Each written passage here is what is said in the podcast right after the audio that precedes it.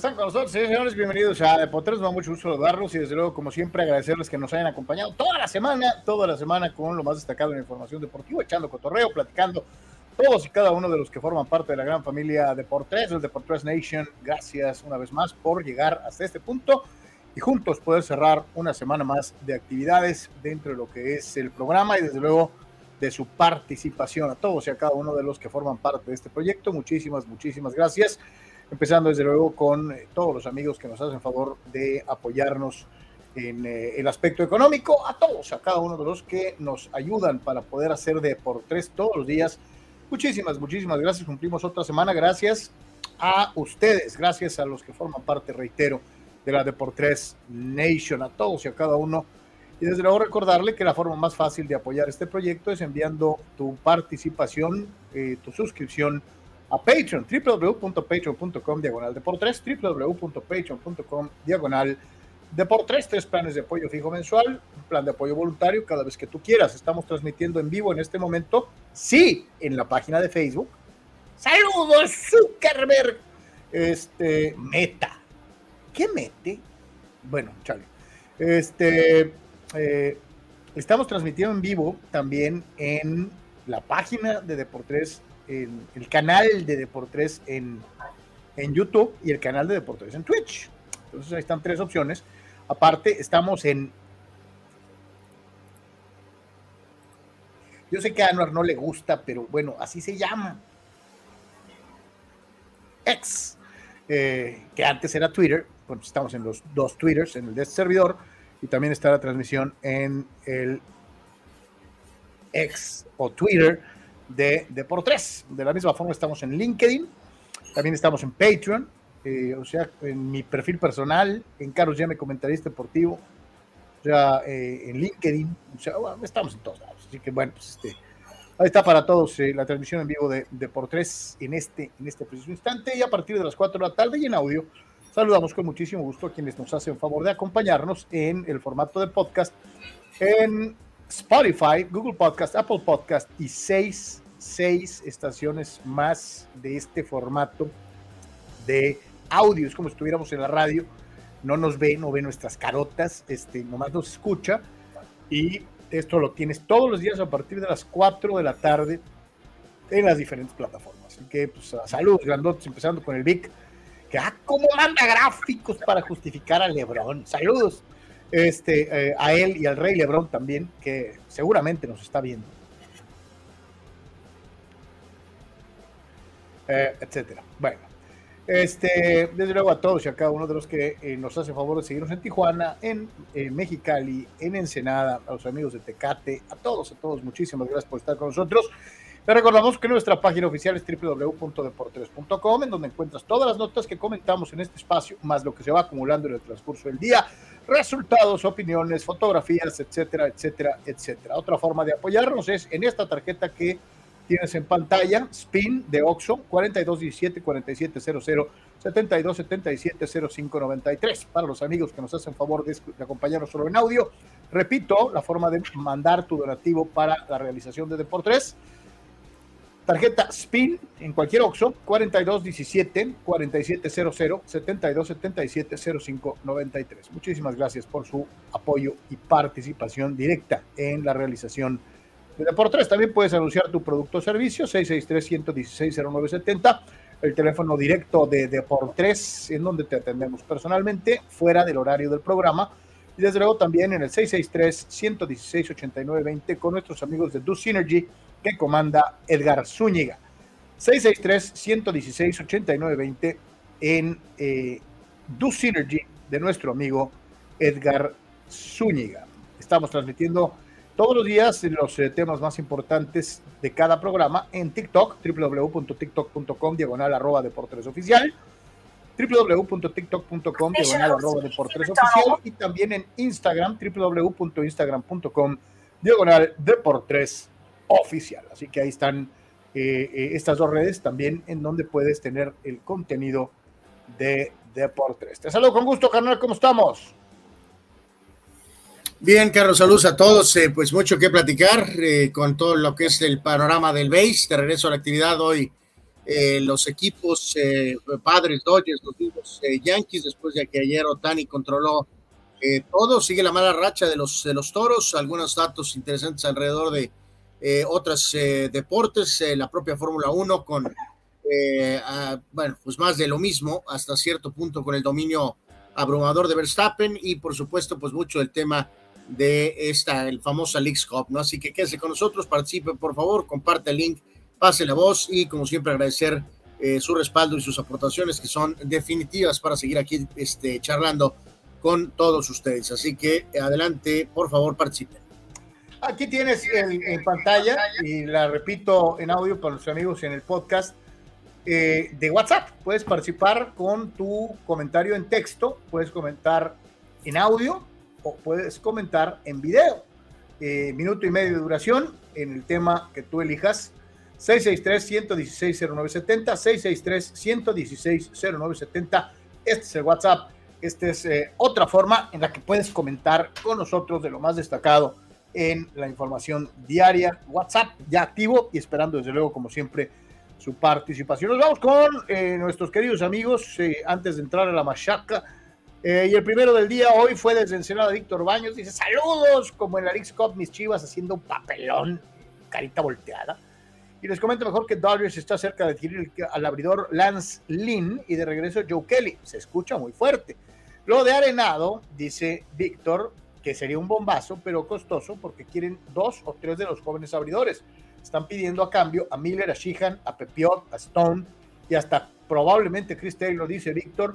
Ahí sí yo te preguntaría como Dodger fan, ¿estarías de acuerdo en dejar estos brazos jóvenes para hacerte los servicios de un superestrella como es Nolan Arenado? Ahí sí que solamente tú tienes el juicio, mi querido Víctor, y la Dodger Nation, que seguramente pues se la está pensando de una u otra manera.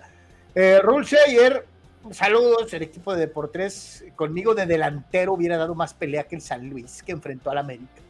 Así que por favor, quítense la camiseta y den un análisis serio, real y concienzudo. Desde ayer Pemar me, mandó un mensajín y me decía algo similar, Rule Decía, no, pues sí, le jugaron al peor equipo que pudieron, como siempre, le sembraron el rival a las águilas. Este, eh, por más que quiso, no encontró la manera, el buen Chuy, de decir que los goles habían sido fuera de lugar. Le buscó a ver si no había una falta del América en el área y no la encontró. Eh, trató de buscar un error que no hubiera sido contemplado por el VAR y que favoreciera al América y tampoco lo hizo. Entonces, me pregunto, ¿qué puedes decir cuando nada de tus teorías habituales pasó ayer? Además, y lo dijo Anuar ayer, este equipo es líder de su división en la MLS. No es el último lugar, es el líder de su división. ¿Qué decimos para, quitarle méritos a lo que hizo el América? Lo que ustedes quieran, lo que ustedes quieran. Dice Gerardo Atlista López, ¿quién se le ocurrió aceptar la renovación del pitido dos goles a uno y con un expulsado? Ya mejor hubieran dicho, ay, déjenlo así. Ahorita vamos a platicar qué pasó con las chivas. Este, eh, yo les digo algo, me sorprendió. Ayer ya ve que hasta dijimos, ojalá ganen las birrias. Está... Empieza el juego y me cae que le hablé a mi carnal y dije, no manches, ya van perdiendo estos güey. Gol. O sea, ¿what? Ricardo Tito Rodríguez, qué buen resultado del equipo más grande de México. Nomás les metieron tres. Pensé que los goleaban más feo. Eh, eh, eh, ok. Gerardo Batista López, qué rollo con el Pachuca del campeón. No quedó nada, qué mal nivel de directivos. Andamos todo, equipos, federación, todo para llorar. Alejandro Bobadilla, América formó un buen equipo y con banca de lujo. ¿Quién les gusta más por la lateral izquierda? Fuentes o Reyes a mí Reyes y Kevin, por el otro lado, vuela por las bandas. Eh, creo que América contrató bien. Ayer, pues todos anotaron, ¿no? O sea, todos se hicieron presentes. Sí, no, y Fuentes ha probado ser un gran veterano eh, ya por algunos torneos, ¿no? Incluso, incluso hasta regresando, pero en este caso tienen que ir por la opción que es eh, más del presente, ¿no? Fíjate lo que dice el tocayo. Saludos, tocayito, como siempre, un abrazo. Dice, buenas tardes, caballeros. Espero tengan un excelente fin de semana. El Mundial de Morra sigue y yo no veo equipos pequeños dando lástima. Dice, el nivel ha crecido, eh, se ha ido para arriba y tiene razón, Anuar. O sea, las goleadas aquellas de órdago de los mundiales femeniles anteriores han quedado un poquito en el, en el pasado, ¿eh? o sea, está más parejo de lo que muchos hubieran pensado. Eh, pues lástima que ese memorándum no llegó aquí a México, ¿no? Pero bueno. Dani Pérez Vega, eh, ayer me confundí porque estaba viendo la América de Ben Hacker en su juego exquisito, pero era el de Jardiné contra San Luis. Y no contra el San Luis Potosí, sino contra el San Luis Missouri. Eh, y Gerardo Atlista López la emprende. Toros de Tijuana, un equipo super sock. Bueno, bueno, ahora sí están en una mala racha, pero sabemos que es un equipo triunfador. ¿Y qué crees que nos manda el buen Arturo Carrillo? Aquí está. ¡Go Padres!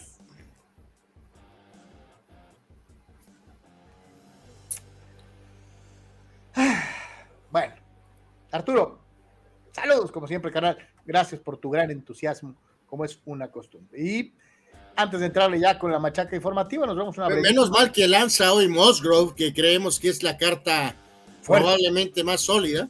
Eh, si no, diríamos a lo mejor viene el Messier y, este, suelta la leña de esos vigilantes, ¿no? De esos Rangers, pero bueno, a ver, confiemos en Mosgrove. Vamos a una brevísima pausa, regresamos con la machaca informativa de por tres, estamos en vivo.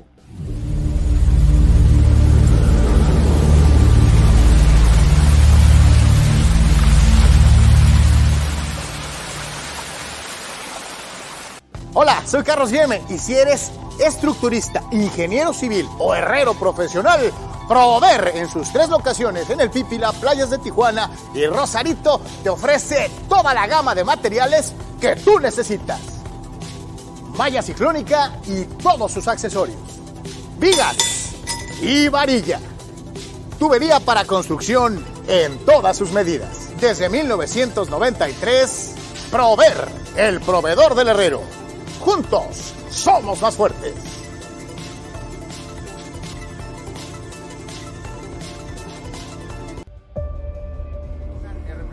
En todo momento. Este proyecto maravilloso. Y en cualquier lugar. Bienvenidos a la Secretaría de Seguridad. Klimbam. Diversión e información en un solo clic. Carlos, ¿cómo puedo promocionar mi papel café? Es muy fácil promocionar tu papel café utilizando las opciones que te ofrece DoSynergyDeportes.com para impulsar tu producto o servicio. Puedes tener una sección fotográfica o de video, puedes tener un landing page o publicidad absolutamente efectiva en Google Ads y en Facebook Ads. Todo desde 299 dólares. DoSynergy Deportes te da la mejor opción para impulsar tu producto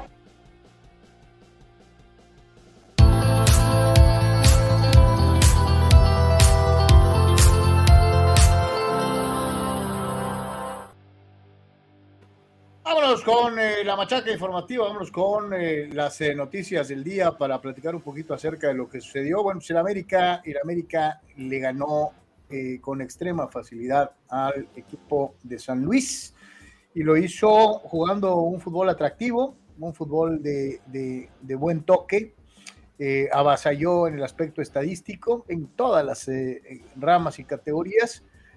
jugó mejor que un equipo estadounidense demasiado acartonado en el aspecto táctico.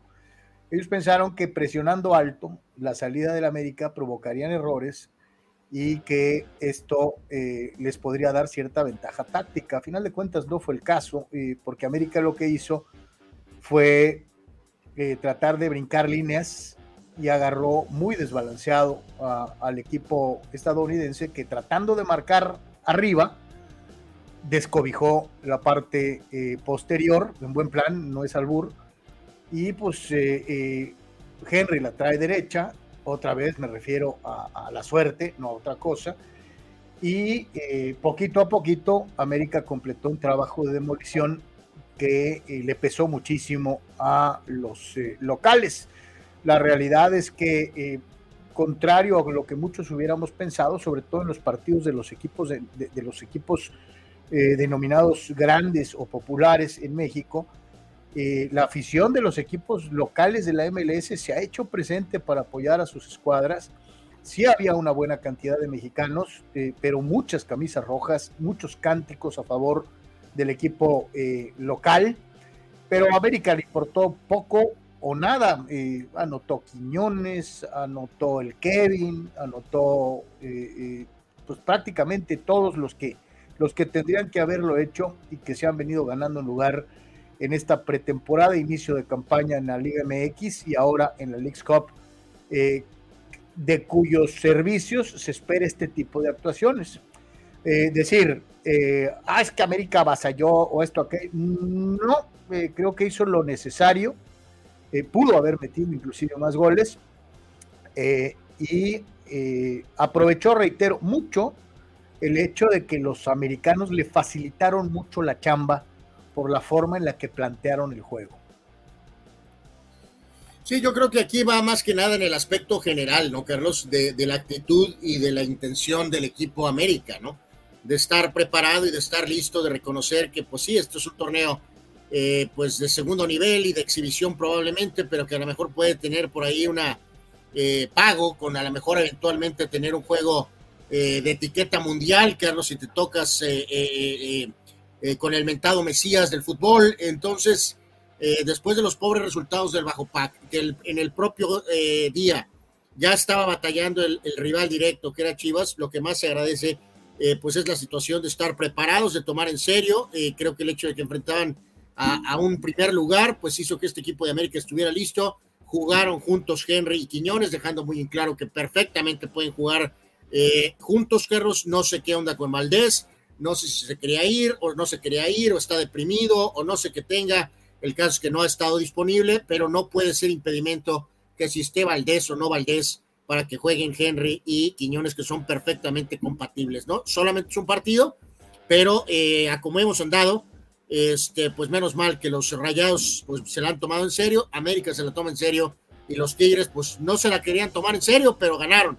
Entonces, eh, pues más que nada eso, ¿no? Más que nada esos, aspectos positivos de actitud y de, pues, eh, simplemente, bueno, si ya estás en esto, como dicen por ahí, ¿no? Pues, si ya estás aquí, pues al menos gánala, ¿no? Pues de perdida, ¿no? Qué bueno que mencionas lo de los dos delanteros, ¿no? Porque mucho se hablaba, todavía ayer un amigo en el Facebook personal me puso, eh, de mí te acuerdas, Eh, este es el único partido en donde se van a hallar Henry y Quiñones. Eh, no sé bajo qué criterio lo, lo, lo, piense o, cuál sea la base táctica que yo desconozco para pensar en que estos dos jugadores no podrían encontrarse dentro de la cancha. Ayer me pareció todo lo contrario, pero volvemos a lo mismo. Una golondrina no hace verano, o sea, un buen partido no te quiere decir que así van a jugar siempre, lo entiendo. Pero lo que yo vi ayer me gustó, de, una u otra manera, ¿no? Eh, eh, y sobre todo lo que más me gustó fue precisamente el contraste táctico entre los dos equipos, mientras que América ajusta de acuerdo a la, estrategia del rival, el pobre equipo de San Luis eh, se murió con la suya y se quedó con la misma, con la misma, y con la misma le metieron cuatro. Este, entonces, creo que hay, hay, hay un buen punto. ¿Sabes qué me llamó mucho la atención? Este, eh, el buen desempeño que tuvo Jonathan Dos Santos. Este, muy calladito, pero muy chambeador, con un montón de recuperación.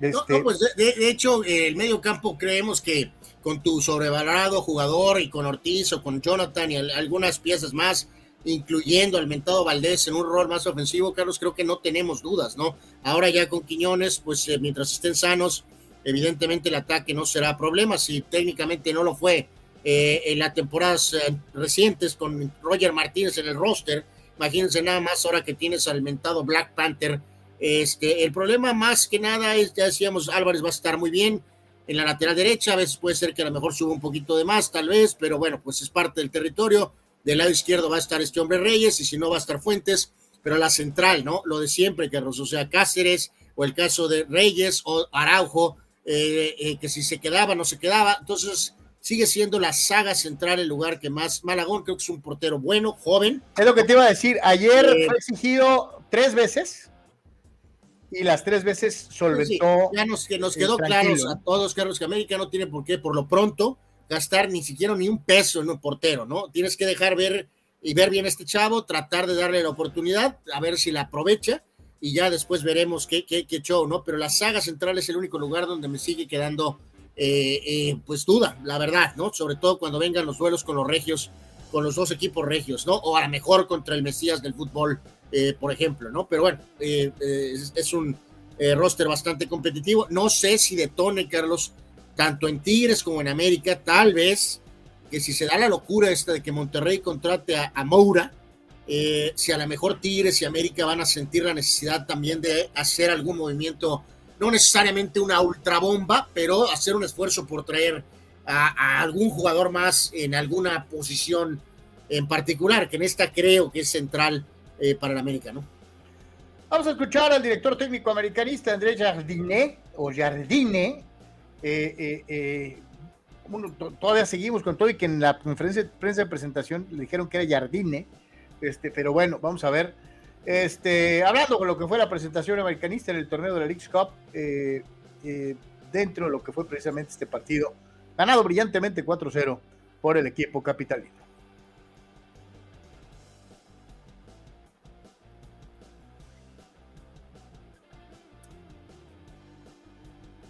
Uh, uh, uh.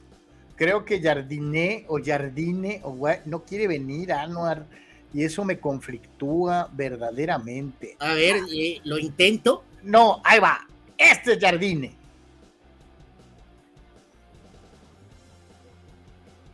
Aún en funcionamiento, por, por, por, el cambio sobre todo de algunos detalles tácticos, por la presencia de Julian más Henry, entonces te cambia un poco algunas, algunos movimientos, algunas eh, situaciones que el equipo ya está bastante acostumbrado, sobre todo a jugar con un delantero. Pero bien, eh, realmente para mí las cosas salieron muy bien, eh, o que planeamos, o que entrenamos, pero aún miro muchas, muchas cosas a, a, evoluir, muchas cosas a, a, corregir, y muchas cosas a mantener, ¿sabes? Ir progrediendo, creciendo intentando encontrar variantes importantes como en el segundo tiempo, con extremos. Eh, el elenco te permite eh, jugar con variantes, pero hay que, que, encontrar momentos a entrenar, a trabajar y, y momentos en el partido a usar correctamente cada variante e esto tal vez sea la, la mejor noticia, ¿no? de, além del funcionamiento, es el uso de, de algunas variantes eh, con, con, algún éxito. Sí, hoy eh, la contundencia en el primer tiempo fue una cosa que, que, que tenemos que, que, mejorar. Construimos, producimos, pero no, no concretamos. ¿no? Eh, pero me gustó mucho la, for, la fortaleza mental de seguir, de no avalarse con esto, la consistencia defensiva, de no regalar eh, muchas situaciones al rival. Claro que ninguna es casi imposible, pero me gusta la forma como nos defendemos. Eh, parecía ser un partido de aquellas que tú pierdes muchos goles y de a poco te meten uno y cambia todo. Pero seguimos muy enfocados en defender bien, en, en buscar la próxima situación, en buscar sermos un poco más eficientes. Y el inicio del segundo tiempo matamos el partido. Y mismo así seguimos defendiendo muy bien, muy, muy concentrados, muy fuertes. Y esto me gusta mucho, este compromiso con la defensa. Ahí está eh, eh, el técnico del América. Eh, lo noto obviamente sosegado, lo cual es bueno. No hay triunfalismos, pero tampoco hay exceso de humildad como el del Tano, ¿no? O sea, creo que fue, fue una, una buena exposición después de un buen resultado y pues esto habla bien de la, trabajo que está realizando el, brasileño con este equipo americanista. Dice Alejandro Bobadilla, me gustaría que hicieran ustedes eh, cómo pondrían el parado del América y jugadores. Yo un 4-4-2, Reyes Cáceres, eh, Reyes Kevin, Fidalgo Valdés, Richard vamos a hacer nuestro equipo tipo para el. el Pero yo, yo, creo, Carlos, que independientemente tiene que ser, que, eh, o sea, probablemente es así, 4-4-2, eh, con el, Yo lo que necesito es que estén jugando Henry y este, Quiñones juntos, ¿no? Eh, ya quien después caiga, pues es problema de, de, de Jardine o Jardiné, este, pero creo que digo, como está conformada la defensa, es obvio que eh, creo que es así, pues 4-4-2. Este, bueno, algunos segmentarán con ahora de lo del 4-1-1-1-1-1-1-1-1, pero 4-4-1-1-1-1 con rombo. Eh, exacto, o sea, vamos eh, tomando en cuenta los esquemas más normales, 4-3-3, eh, 4-4-2 o 5-3-2 o alguna cosa así sin caer en el, en el, en el, en el 2-3-1-3-1-3-1 por 4.416, ¿no? O sea, entonces 4-4-2 creo que es el ideal para América con estos dos hombres en ataque eh, ya tenemos, la decíamos, hay tres opciones para los dos centrales, Álvarez y Reyes los laterales, y acá, eh, pues ya veremos, ¿no? Entre, entre o sea, los. Vas a parar a Valdés atrás del centro delantero, cargadito a la derecha. Y pues sí, que eso deja tres puestos, Carlos, puntas, para ¿no? Ortiz, para Fidalgo y para los otros jugadores, ¿no? Incluso el caso de Leo o de Cendejas. Eh, ahí sí que es bronca del entrenador cómo los acomode. Eh, si Valdés Alguien decía que podrías jugar 4-3-3 poniendo a Cendejas. Eh, sí, también en algunos. Abriendo a Quiñones y dejando a Henry de 9. Es probable, ¿no? ¿no? Que en algunos partidos, por ejemplo, volvemos a lo mismo, contra el Bajo Pac, ¿por qué no jugar 4-3-3, sobre todo en el Estadio Azteca? Si a lo mejor te enfrentas a Monterrey en Monterrey, Carlos, a lo mejor sí en uno de esos juegos, probablemente Henry va a tener que irse a la banca, porque dudo mucho que Quiñones vaya a la banca, a pesar de los grandes resultados que ha dado Henry en años recientes y su estatus como mundialista y seleccionado nacional, Quiñones no va a la banca ni de chiste. Así que este eh, lo veremos, ¿no? Pero yo, yo me inclino más por ese 4-4-2. Dice Gerardo Aflista López, le entendí más a Sardiné que cuando Pauno, Benjamín Mora intentan explicar lo mismo. Eh, sí, sí, sí, sí, una buena respuesta, la verdad, eh, sí. Pues bueno, ahí está, ahí está más o menos esta, esta situación. Y pues ganó el América, ganó bien el eh, otro partido en donde hubo victoria mexicana. Estuvo muy bueno, o sea, de, de hecho, eh, la prensa gabacha eh, eh, y la, muchos de los colegas mexicanos señalan que es el mejor partido en la League Cup hasta el momento. Eh, con Nashville y Toluca, ¿no? Eh, el, equipo, el equipo de la capital mundial del country empezó ganando el partido y, y inclusive hasta le hablé a mi carnal y dije, no manches las birrias dándolas y ahora el Toluca, pero el Toluca se fajó y nos mostró lo de lo que ha sido una especie como de como de etiqueta del Toluca de Ambrisa. Sí, porque mete, mete decíamos goles, que, sí, eh, pero recibe muchos goles, ¿no? O sea, eh, Zimmerman anotó para Nashville al minuto 3, ¿no? Entonces, eh, ya en ese momento el rebaño estaba sufriendo y entonces estábamos eh, platicando y comentando, ¿no? Que si el Toluca iba para las mismas, pero afortunadamente los dirigidos de Nacho Carlos, eh, pues se tomaron esto en serio, ¿no? Y con el impulso del porretero goleador Volpi, este, pues sacaron polainas, ¿no? Y, eventualmente lograron resolver este resultado eh, con, que ya lo hemos dicho muchas veces, ¿no? no vamos a caer aquí en eso de 4 a 3, oh, es un partido con muchos errores, no, no, no, no, no, o sea, qué bueno que 4 a 3, muchos goles, eh, varios cambios, eh, así que eh, en este caso resalto más, Carlos, la reacción de Toluca, el ex Cholo, Ruiz con par de anotaciones, lejos, su gris paso por Tijuana, Volpi con el penal perfectamente cobrado y pues Toluca logra solventar este partido en Nashville, Tennessee y para ganar, ¿no? Sí, y, volver a, mencionar, ¿no, carnal? Que fue un partido, como bien mencionábamos, de alternativas pero muy dado al espectáculo. O sea, eh, qué bueno, qué, qué, bueno que haya partidos que te eleven un poquito el nivel de espectáculo de lo que es esta League's Cup, en donde la verdad ha habido poco fútbol del cual podamos presumir como espectáculo. Eh, eh, y este, este lo fue destacable, lo de Volpi. Digo, no es Rogerio Ceni, pero ha sido muy solvente cuando se le ha requerido para concretar goles, ¿no? Sí, totalmente, ¿no? Es, es, una garantía ahí, sobre todo en el cobro de los, de los penales, y en este caso, pues Toluca necesitaba esto. Eh, ya sabemos que traen también ahí cierta presión, entonces eh, lograron solventar el juego, ¿no? O sea, vale, fue un triunfo importante. Te está preguntando nuestro carnal eh, Rule Sayer que si vas a exigir que la América gane el campeonato. me extraña la pregunta. Eh, obviamente, obviamente, eh, mi querido Rulseyer, pues de modo que, que diga que, que, este es el torneo de adaptación de Jardine, este, con lo que gastaron por Álvarez y por Quiñones, eh, no creo que los contrataron para terminar terceros y ser eliminados en, en semifinales.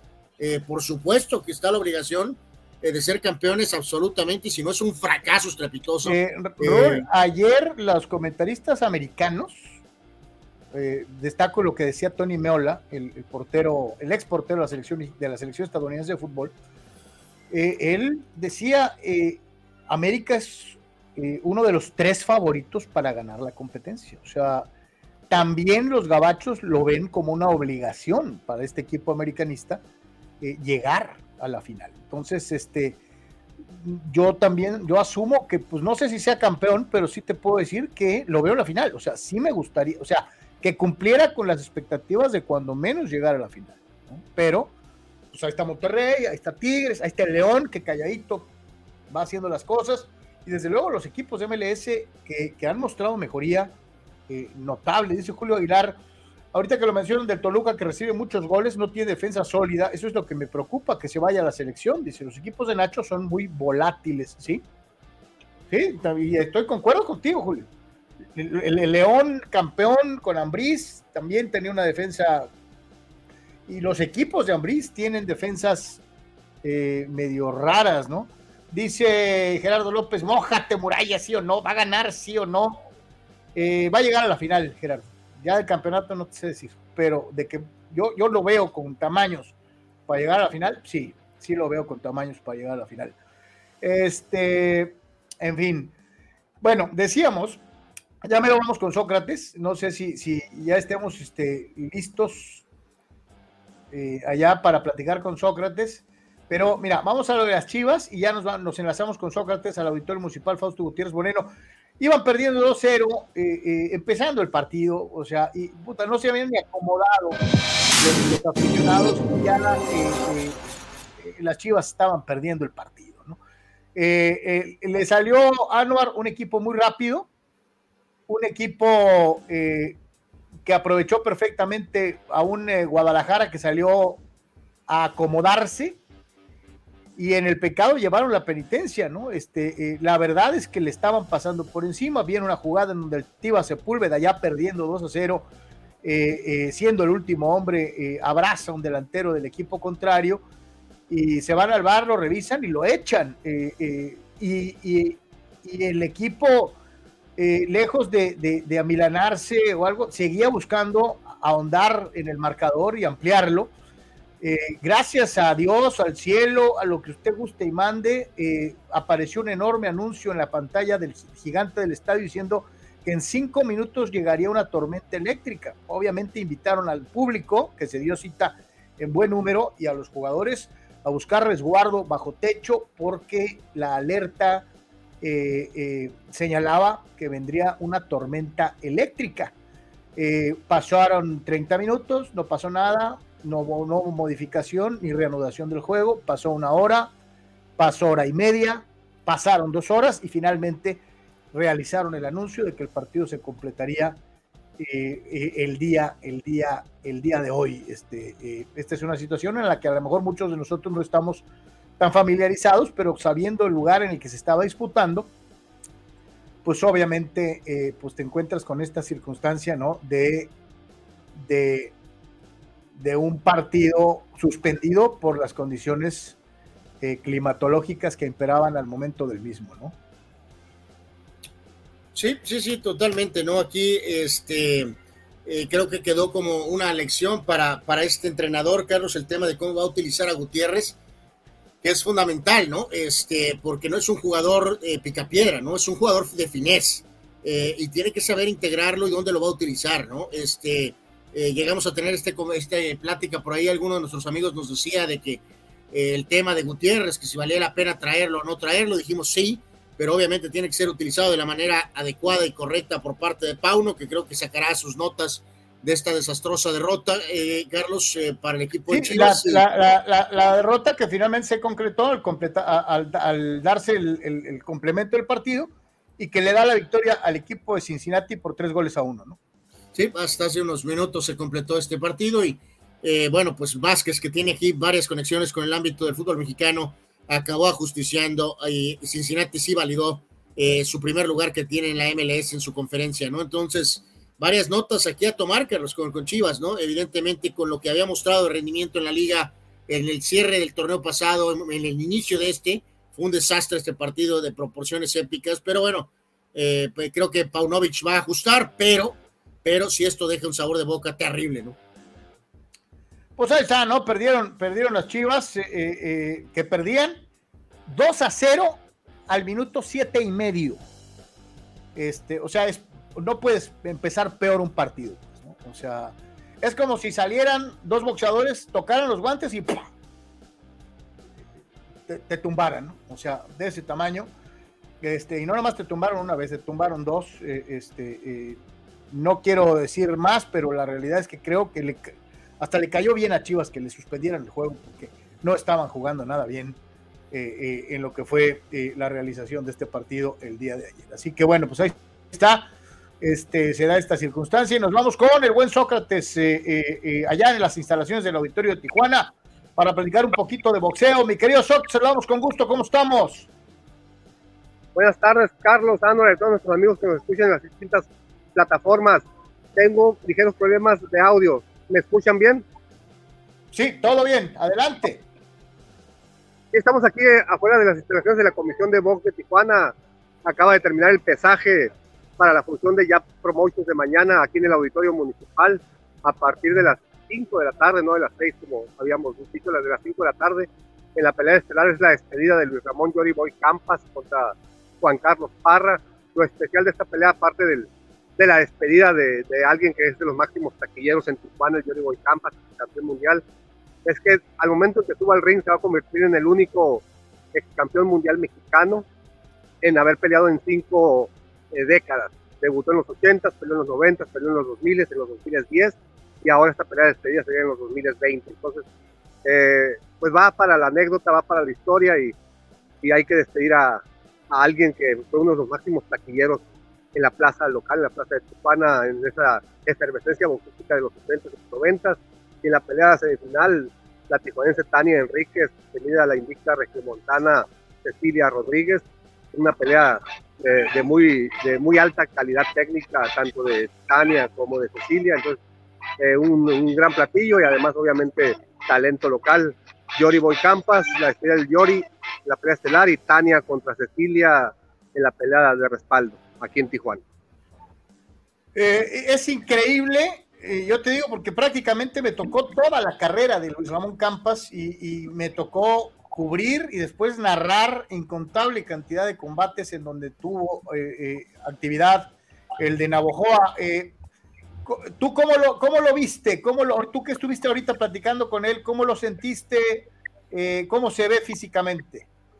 Está muy fuerte, es un peleador que se ha mantenido con, gran eh, condición y, está listo para pelear, está muy motivado, está muy contento de que su, retiro sea en Tijuana y está muy en forma. Eh. Él sin ningún problema puede pelear contra, contra cualquier eh, rival en la división supermedio. Ahorita en la ceremonia de peso dio 74 kilos, que en eso estaba pactada la pelea, pero una, una pelea, digamos, de, más exigencia o de Estados Unidos, fácilmente puede dar 70 kilos sin ningún problema.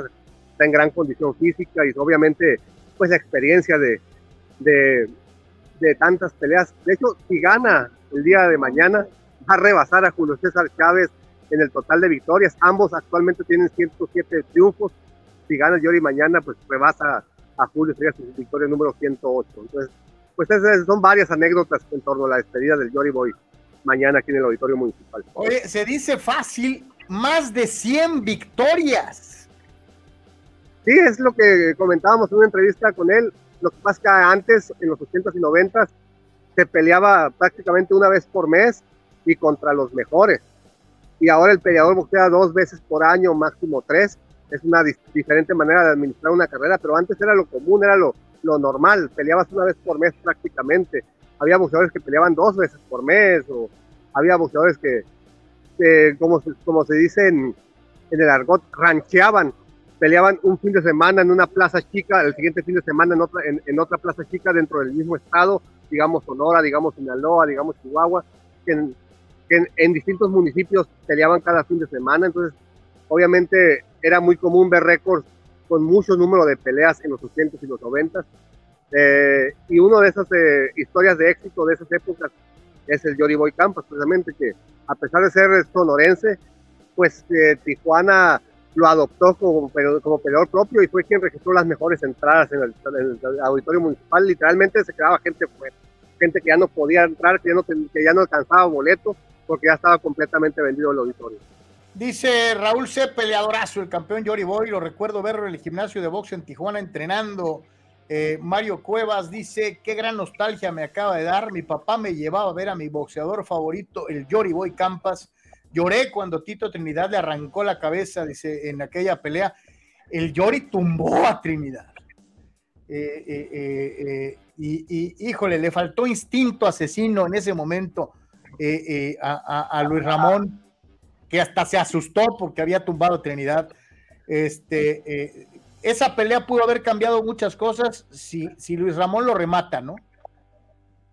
Sí, lo que pasa es que eh, después eh, no tanto lo aceptó, pero sí hizo un comentario de que el pánico escénico de estar en Las Vegas, de tener un público enorme, pero de puertorriqueños, que cuando cae Trinidad queda en silencio la arena. Obviamente los mexicanos gritaron y se emocionaron cuando vieron Trinidad en la lona, pero los más escandalosos eran los puertorriqueños, porque Tito era en ese momento la figura que prometía, el ídolo que, estaban esperando, y digamos de, una arena, eh, creo que había 14 mil personas, algo así, más de la mitad, 8 mil, 9 mil eran boricuas, con banderas, con gritos.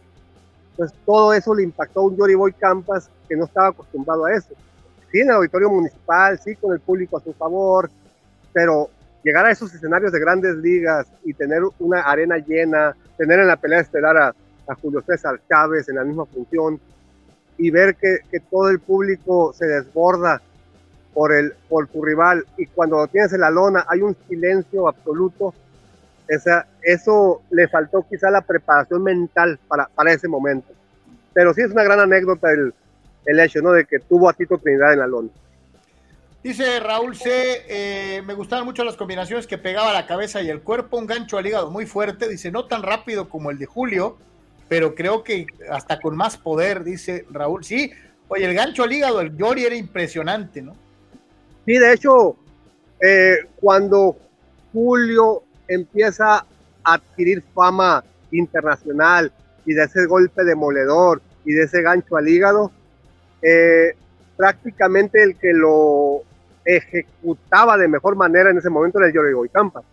El Yorigoy Campas tenía, bueno, lo sigue teniendo, pero en esos momentos, estamos hablando de los 80s, Yorigoy Campas tenía ese, ese gancho natural, esa, esa manera de ejecutarlo, de ladear un poquito la cintura y de ahí soltar el golpe, lo ejecutaba a la perfección y de manera natural. Julio lo trabajó, no, no quiero decir que no sea un peleador natural, pero Julio trabajó ese golpe y ya que lo trabajó y, lo, y a manera de repetición, repetición, se convirtió en parte de sus herramientas y ya le salía de manera natural y era un golpe devastador.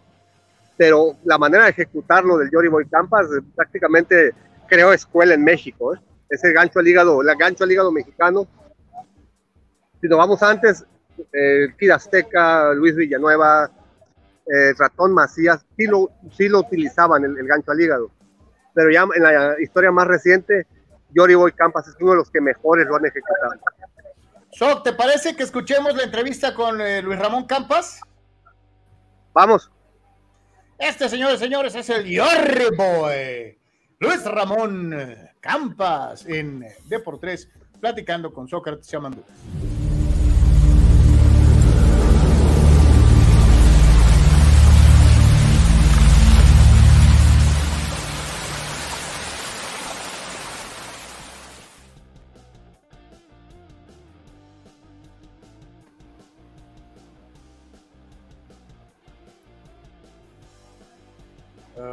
Algo anda mal. Eh, dijo, la, la, la, a veces estas eh, cosas no tienen palabra de honor. Déjame eh, ir corrigiendo esto. Y mientras Sócrates, mientras veo lo de la entrevista, platícanos un poquito de la pelea que vamos a ver entre Spence y Crawford. Sí, mañana en Las Vegas hay una cartelera este, de corte internacional, histórico, de las mejores peleas que podemos ver eh, en la actualidad. La unificación de los campeonatos mundiales de peso welter, Terrence Crawford contra eh, Errol Spence. Es una pelea de poder a poder, sin, prácticamente sin favorito definido. A mí me gusta más eh, el boxeo de Terrence Crawford. Hay quienes dan favorito al poder de, Errol Spence. Yo creo que Crawford debe sacar reducir su boxeo tanto de piernas como de distancia, como sobre todo la inteligencia que tiene arriba del ring, ofensiva y defensiva, es muy bueno para defenderse, muy bueno para atacar, es muy bueno para cambiar ritmos. Y Spence es más franco, es más, es más de, ir al frente. Entonces yo creo que, que Crawford tiene más, más herramientas que Spence, aunque la pelea va a estar muy disputada. Pero en la misma función, Alejandro, el, el Peque Santiago de Tijuana, va a disputar el Campeonato Mundial Gallo vacante contra la leyenda filipina Nonito Donaire. Eh, un duelo de, poder a poder en el que es la gran oportunidad para el Peque Santiago de, de trascender, de pasar a la historia y de vencer a uno de los más grandes nombres del boxeo contemporáneo. Y ahí también re, re, reaparece el Pitbull Cruz contra Giovanni Cabrera, un joven prospecto del que se hablan muy buenas cosas, y para que para el Pitbull sería como una, una pelea como de, de decir presente en esa división tan, tan complicada como la de los pesos ligeros. Entonces es una función muy redonda mañana en Las Vegas, la de Crawford contra Spence, Santiago contra Donaire y el Pitbull Cruz contra Giovanni Cabrera. ¿No se te hace que es como poner al Pitbull Cruz como calador en vez de darle su lugar como uno de los top contenders? No te escuché, Carlos. Sí, ¿no se te hace que le están dando el papel de calador al Pitbull Cruz en vez de darle su lugar como uno de los contendientes más importantes al título? Lo que pasa es que Pitbull Cruz, a raíz eh, paradójicamente de una derrota de cuando peleó contra Gervonta Davis, eh, demostró que está al nivel de los mejores del mundo. Y mientras no le den las peleas grandes, Gervonta, Ryan García, Shakur Stevenson, mientras no vengan esos nombres, él tiene que mantenerse activo y no va a exponerse en una bolsa menor, en un escenario menor, ante un rival top. Entonces yo creo que Giovanni Cabrera cumple ese papel de mantener activo al Pitbull Cruz, de, de presentarle una pelea interesante eh, sin tanto riesgo de, derrota, aunque hay que cuidarse del boxeo a la larga distancia de Cabrera. Es alto y el Pitbull Cruz es chaparrito, entonces esa distancia tiene que eh, trabajarla muy bien el Pitbull Cruz, porque ya sabemos que es un trenecito que va siempre al frente. Entonces, este, eh, es más bien eso, es una, una pelea para que Pitbull Cruz se mantenga vigente, se mantenga activo y siga levantando la mano esperando la pelea grande en los pesos ligeros. Oye, eso, eh, considerando los récords que vimos de, Crawford y Spence, eh, fuera de lo que es el, nicho del, del, box, ¿no debería de tener más eh, relumbrón esta pelea, Sok? O, o sea... Mira, pasaron tres circunstancias. Una, Crawford no, no ha estado tan activo y cuando ha peleado en esa división, en Welter, no ha peleado contra los máximos rivales posibles. hay que recordar que él fue campeón mundial absoluto de peso superligero, tuvo los cuatro títulos de superligero. Entonces, cuando sube a Welter, eh, no hay tanto nombre y los que hay le rehuyen. Entonces, se ha mantenido activo y como campeón ante rivales top. Dos, Errol Spence eh, tuvo un accidente que por poco le cuesta la vida, que lo mantuvo hospitalizado y que de milagro está de regreso en el boxeo profesional. Entonces, ese poco más de año que le hizo retrasar planes a Spence hizo que la pelea llegara tarde, aunque qué bueno que, va a llegar. Y tres, yo creo que les faltó calentarle un poquito más a los dos, porque se limitaron a, decir yo soy el mejor, yo soy el mejor, pero no hubo un, un pique así o un reto magnífico o no hubo una, una promoción tipo Don King, ¿no? Que vas y lo retas o, o, que vas y escribes en redes sociales, ahora más recientemente con Ryan García. No, no, no la calentaron. Entonces llega esta pelea sabiendo los que, los que nos gusta el boxeo, los que lo seguimos sabiendo que es una pelea entre dos de los mejores peleadores del mundo, eh, en lo máximo de su nivel al que pueden estar en este momento de sus edades. No son jóvenes, no son chavitos de 22 años, pero llegan en, un gran momento y muy similares los dos. Eso es lo que hace interesante la pelea. Entonces, hay que disfrutarla. Llegó dos o tres años tarde, pero llegó. Hay que disfrutarla. Entonces, este, eh, yo creo que va a ser una pelea muy técnica, muy eh, de, juegos de ajedrez que le, que le llaman, pero sí creo que el talento natural de Terrence Crawford se va a imponer. ¿Tú piensas que va a ganar Crawford? Fíjate, curioso, yo también pienso que va a ganar Crawford. Eh, eh, eh, en el combate. No sé si por knockout, pero veo ganador a Crawford. Dice Manuel Cepeda, el mejor gancho de la historia en el box mexicano pertenece al Yori Boy Campa. Saludos. dice el buen Víctor Baño, saludos Sócrates, ¿no crees que al Yori Boy le faltó darle más oportunidades de peleas de campeonato en grandes escenarios? Lo que pasa es que Yori Boy Campas estuvo hacia fines de los noventas estuvo peleando con, lo mejor que se podía encontrar. Recordamos sí que perdió contra Trinidad, pero Yoribol Campas perdió, eh, peleó contra el Diamante Márquez, peleó contra el mismo Oscar de la Hoya, peleó contra grandes nombres en Estados Unidos, en Nueva York, en California, en Las Vegas.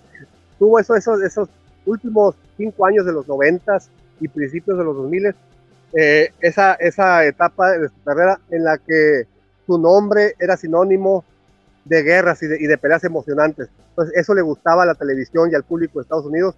Y sí, o sea, se, se dio los mejores. Que si le faltaron más oportunidades, em, quizás sí le faltó pelear más por, al menos otra vez más por campeonato mundial. Pero cuando lo hizo, obviamente, contra De La Hoya en Super Welter no tenía posibilidad, pero le dio buena pelea.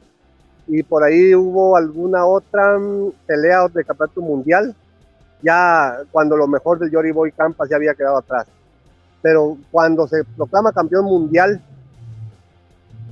y las defensas que hizo fue maravilloso. Y aparte se llevó a Estados Unidos la danza del venado a la entrada del ring. Entonces eso al público mexicano le, le caía simpático esto.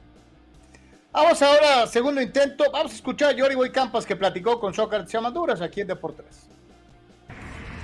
Amigos de Deportes, nos encontramos con una de las eh, leyendas del boxeo mexicano, campeón mundial y que el próximo sábado eh, viene a Tijuana a decirle adiós a su carrera, Luis Ramón Boy Campas. Llegó el momento de decirle adiós a tu carrera, pero ¿qué, recuerdas o qué, guardas de estos años arriba de un ring? Bueno, pues yo tengo muchos recuerdos bonitos, primeramente aquí de Tijuana. Este, aquí me hice boxísticamente. Aquí fue el trampolín para yo brincar a, allá en las grandes ligas, para pelear en Estados Unidos. No, me siento muy contento, muy agradecido aquí con toda la gente porque todo el tiempo me han recibido muy bien, gane o pierda, igual me, reciben bien y, estoy muy agradecido por eso y, es por eso que estamos aquí para, para despedirme de ellos y darles las gracias por esos, tantos apoyos que me dieron. Y no nomás es una despedida eh, como cualquiera, sino que al momento de que suene la campanada vas a ser el primer mexicano ex campeón mundial que participó en cinco décadas, 80, 90, 2000, 2010 y ahora 2020. Ese, ese soy el único, ya hay más, ya hay varios. No sé si es el único, pero pues ya veo, este, pues es la, es la vieja, es la vieja escuela y la, pues una de madera vieja, ¿no? Porque pues ahorita no cualquiera dura tanto tiempo peleando. Entonces aquí andamos, gracias a Dios. Eh, gracias a Dios tiempo me he cuidado bien y lleva una disciplina afuera y dentro del, del cuadrilátero y aparte suena, eh, cobra más eh, impacto esto porque vienes de una época donde se enfrentaban todos contra los mejores, nadie se guardaba nada, había, ahorita los campeones mundiales pelean dos veces al año, máximo tres, pero tú peleabas casi cada vez una por vez, este, ¿qué fue lo difícil de, sobrevivir de esa época de llenos aquí en el auditorio y luego irte a Las Vegas contra Trinidad, contra De La Hoya y contra los grandes nombres del momento. No, pues eh, así es, el boxeo por ahí su pieza, ¿verdad? Este, más que nosotros entramos con el entramos con el con el pie derecho, ¿verdad? Porque Tijuana es una es una es una ciudad y es una es una afición muy exigente por lo que creo y, y es por eso que yo corrí con suerte en, caerles bien y, y, estar todavía peleando aquí por acá en Tijuana. Aquí en Deportes comentábamos que gente como tú, como el Bull Terry, llenaban el auditorio municipal en lunes y sin redes sociales. ¿Qué, qué, sucedió con este fenómeno? ¿Qué pasaba con ustedes? ¿Por qué dejaban gente fuera del auditorio en una época así, en donde todo era periódico y televisión, radio, no había redes sociales, no había televisión, transmisión de televisión? ¿Qué, qué, crees que haya sido este, el secreto de esto? Fíjese que no, no, no, había pensado eso, fíjese. Imagínese si hubiera habido redes sociales y todo eso que hay porque ahorita es una mecadoternia tremenda lo que hay ahorita para, para cualquiera, para cualquier este, para cualquier evento deportivo, ¿no? Pero, pero para el box yo creo que eh, es una mercadotecnia muy muy grande. Imagínense lo que si hubiéramos tenido eso nosotros.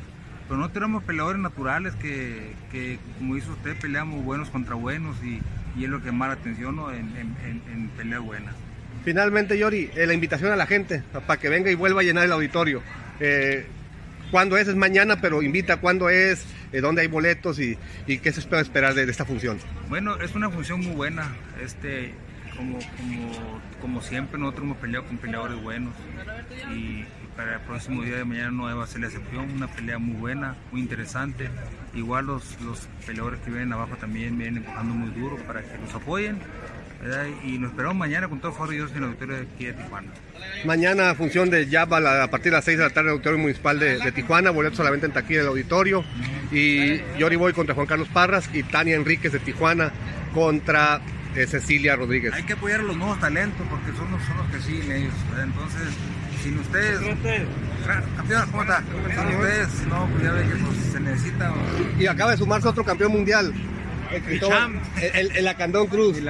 Invitación a la gente, el Acandón. Ah, pues sí, le invitamos para mañana. Ah, para mañana, para mañana.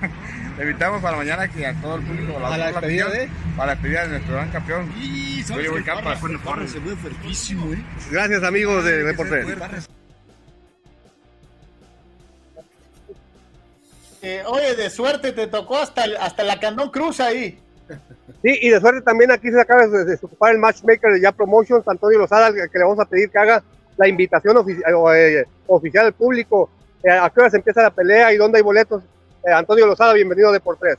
Hola amigos, muy buenas tardes. Muchas gracias por el espacio. Este, los invito a todos mañana, Auditorio Municipal, la despedida del grandísimo campeón, Luis Ramón Yori Boy Campas, en una función llena de bonitos recuerdos, de añoranzas, espectáculo, de remembranzas. Vamos todos a apoyar a Jory, se lo merece. ¡Saludos, mi querido Cañas! La función empieza a las 5 de la tarde y yo le voy a estar subiendo al ring entre 8 y media y 9 de la noche. Saludos, Carlos. Eh, Sócrates, preguntarle a, al Cañitas qué recuerdos le trae eh, Luis Ramón como peleador. ¿Qué recuerdos trae el de Yori como peleador? Pues como te digo, grandísimas añoranzas.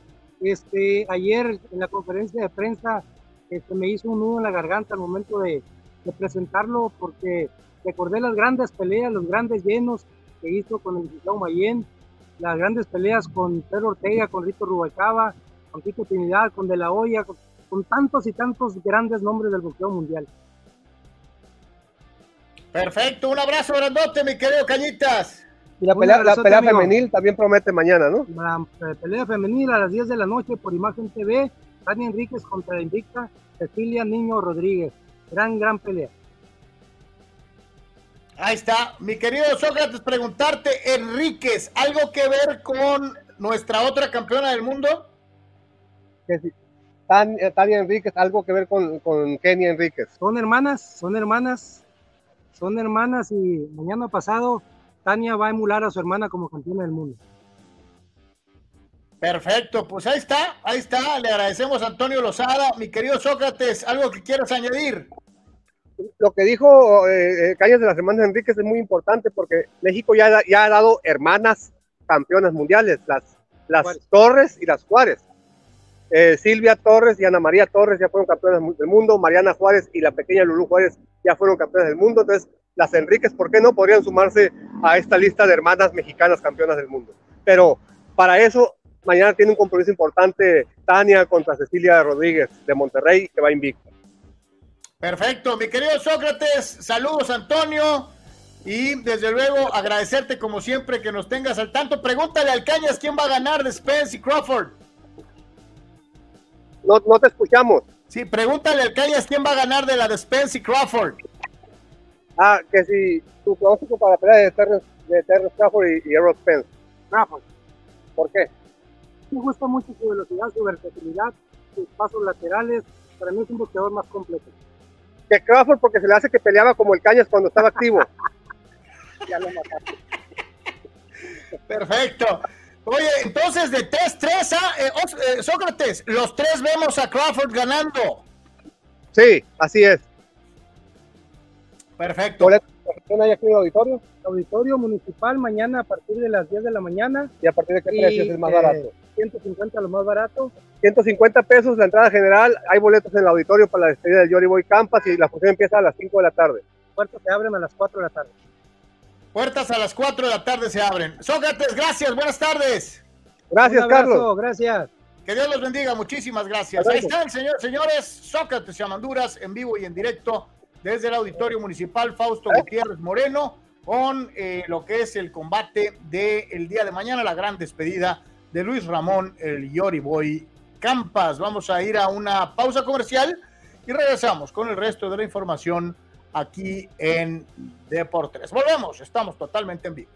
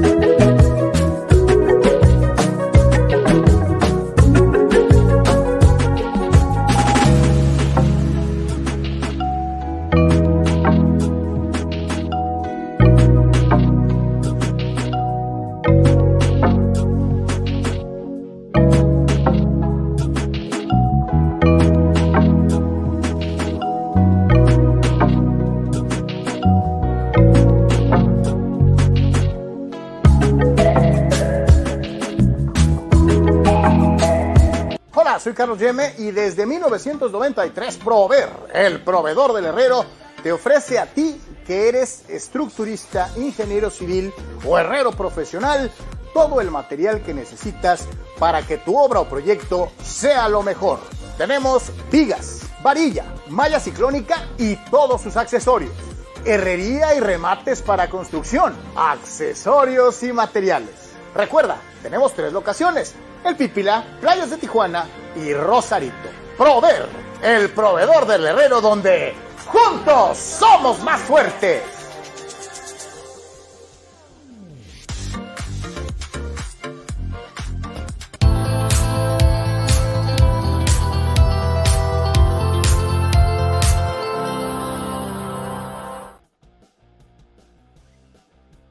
Por tres y como es una costumbre agradecerle a Sócrates por el esfuerzo que hace con eh, estas eh, coberturas desde los lugares en donde eh, se da precisamente las conferencias de prensa y la presentación de, las, de los, de los peleadores y todo lo demás, las ceremonias de peso, en fin.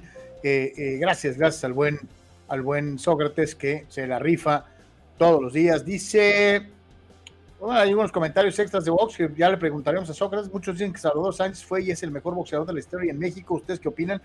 Uno de los mejores, pero no podemos determinar si es el, top, porque pues ahí sí tendríamos que caer, eh, Gerardo, en la cuestión de cuántos campeonatos del mundo, en cuántas divisiones, etcétera. Eh, por desgracia, nunca sabremos hasta dónde pudo haber llegado el de Santiago Tianquistengo. Eh, en su división y en su momento, los Plumas era imbatible, era una maravilla.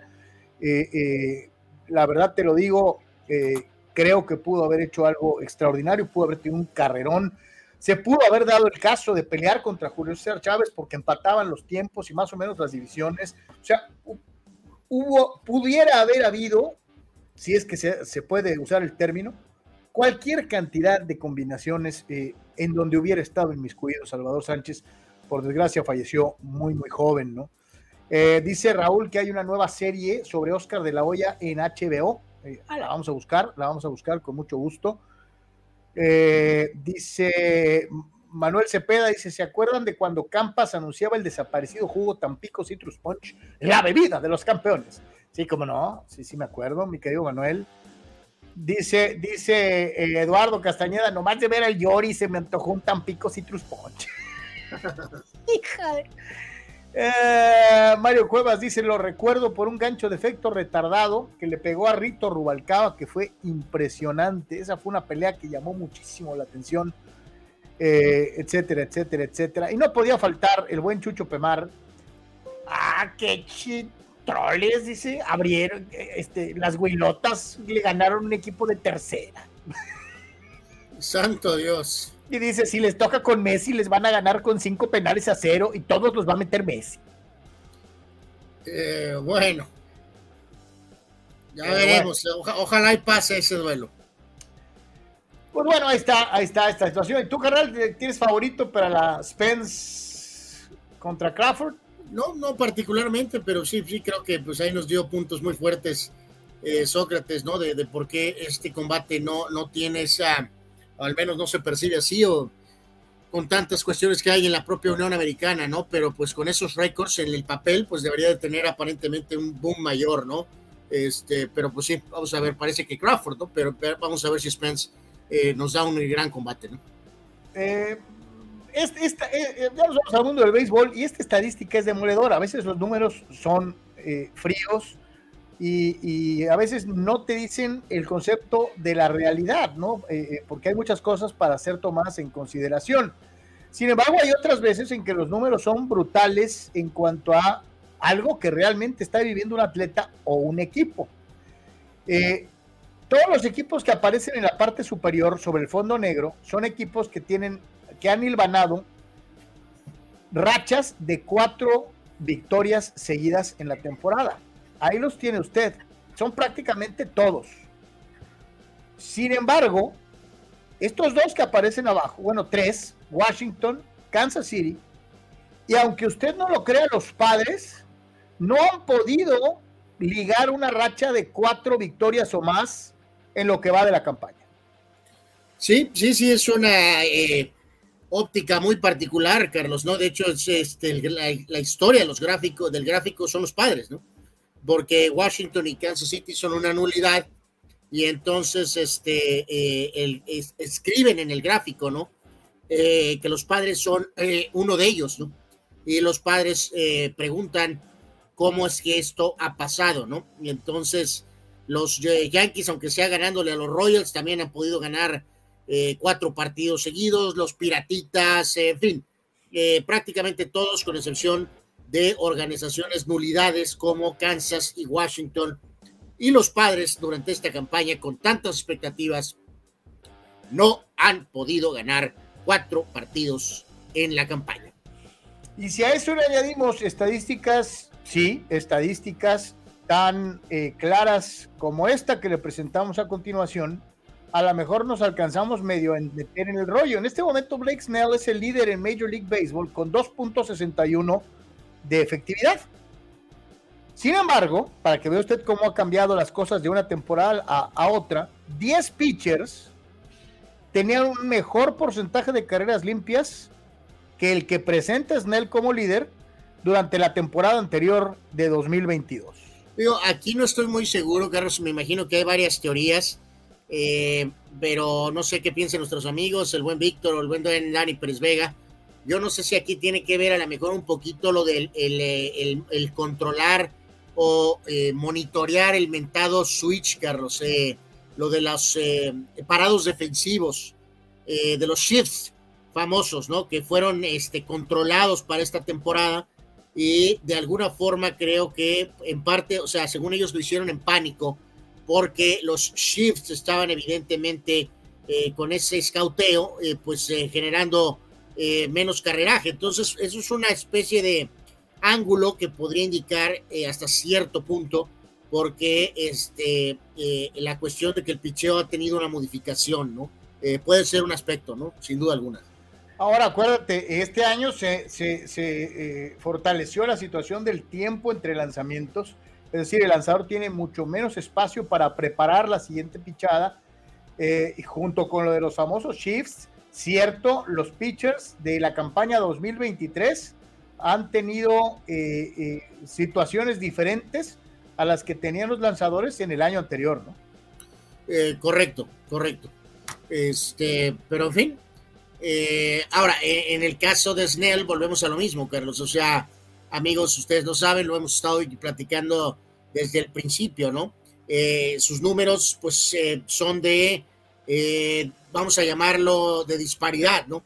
Porque si bien ahorita a lo mejor tiene ese registro, eh, su, este, esquema total de eh, ganados y perdidos sabemos que es cuestionable y no es todo nada más culpa del el tema de que los padres han tenido problemas ofensivos, ¿no? Sabemos su historial de Snell de que no empieza a pichar bien o no lanza bien por lo menos los primeros dos, tres meses tal vez de la temporada. Entonces, eh, a veces sí, y más que en ningún otro lugar, en el béisbol, a veces no te puedes ir por un solo número, ¿no?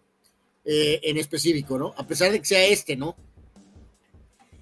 Dice Dani Pérez Vega, ya lo dije, para mí sería mala práctica gerencial de Preller eh, si no cambiar a Snell y a Heider de aquí al lunes. Si no los vas a firmar a largo plazo, hay que obtener piezas por ellos para la temporada 2024-2025. Eh, de acuerdo totalmente con Dani Pérez Vega, de acuerdo. Juan Antonio. Eh, porque los, los, los, GMs no pueden estar cayendo, Carlos, en la frase a ver qué pasa. Esa es una frase que, por ejemplo, la puede emplear Carlos Yeme, ¿no? Eh, a ver qué pasa, ¿no? Eh, o sea, a ver qué pasa, ¿no? Me voy a tirar desde el Empire State y pues a ver qué pasa, ¿no?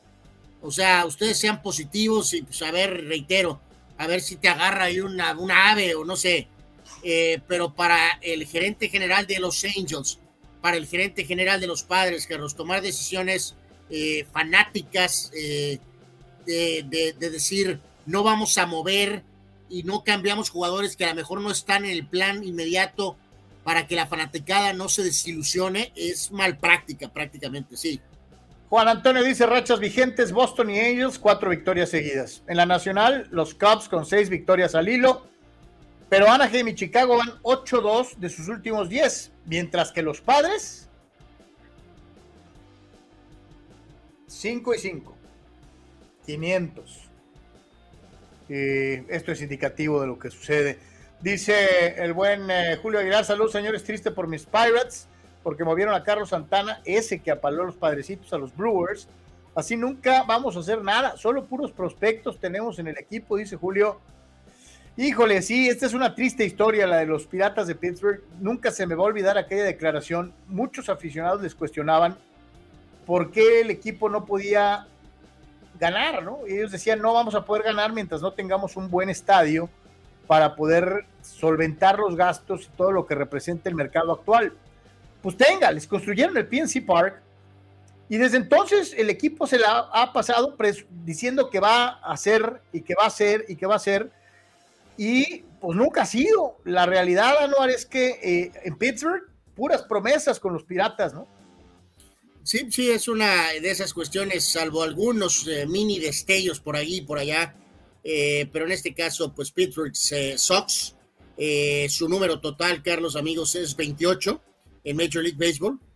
curioso que técnicamente este joven equipo de Orioles que eventualmente con el talento que ha acumulado y como están jugando ahora van a tener que pagar y subir nómina o a lo mejor mover gente.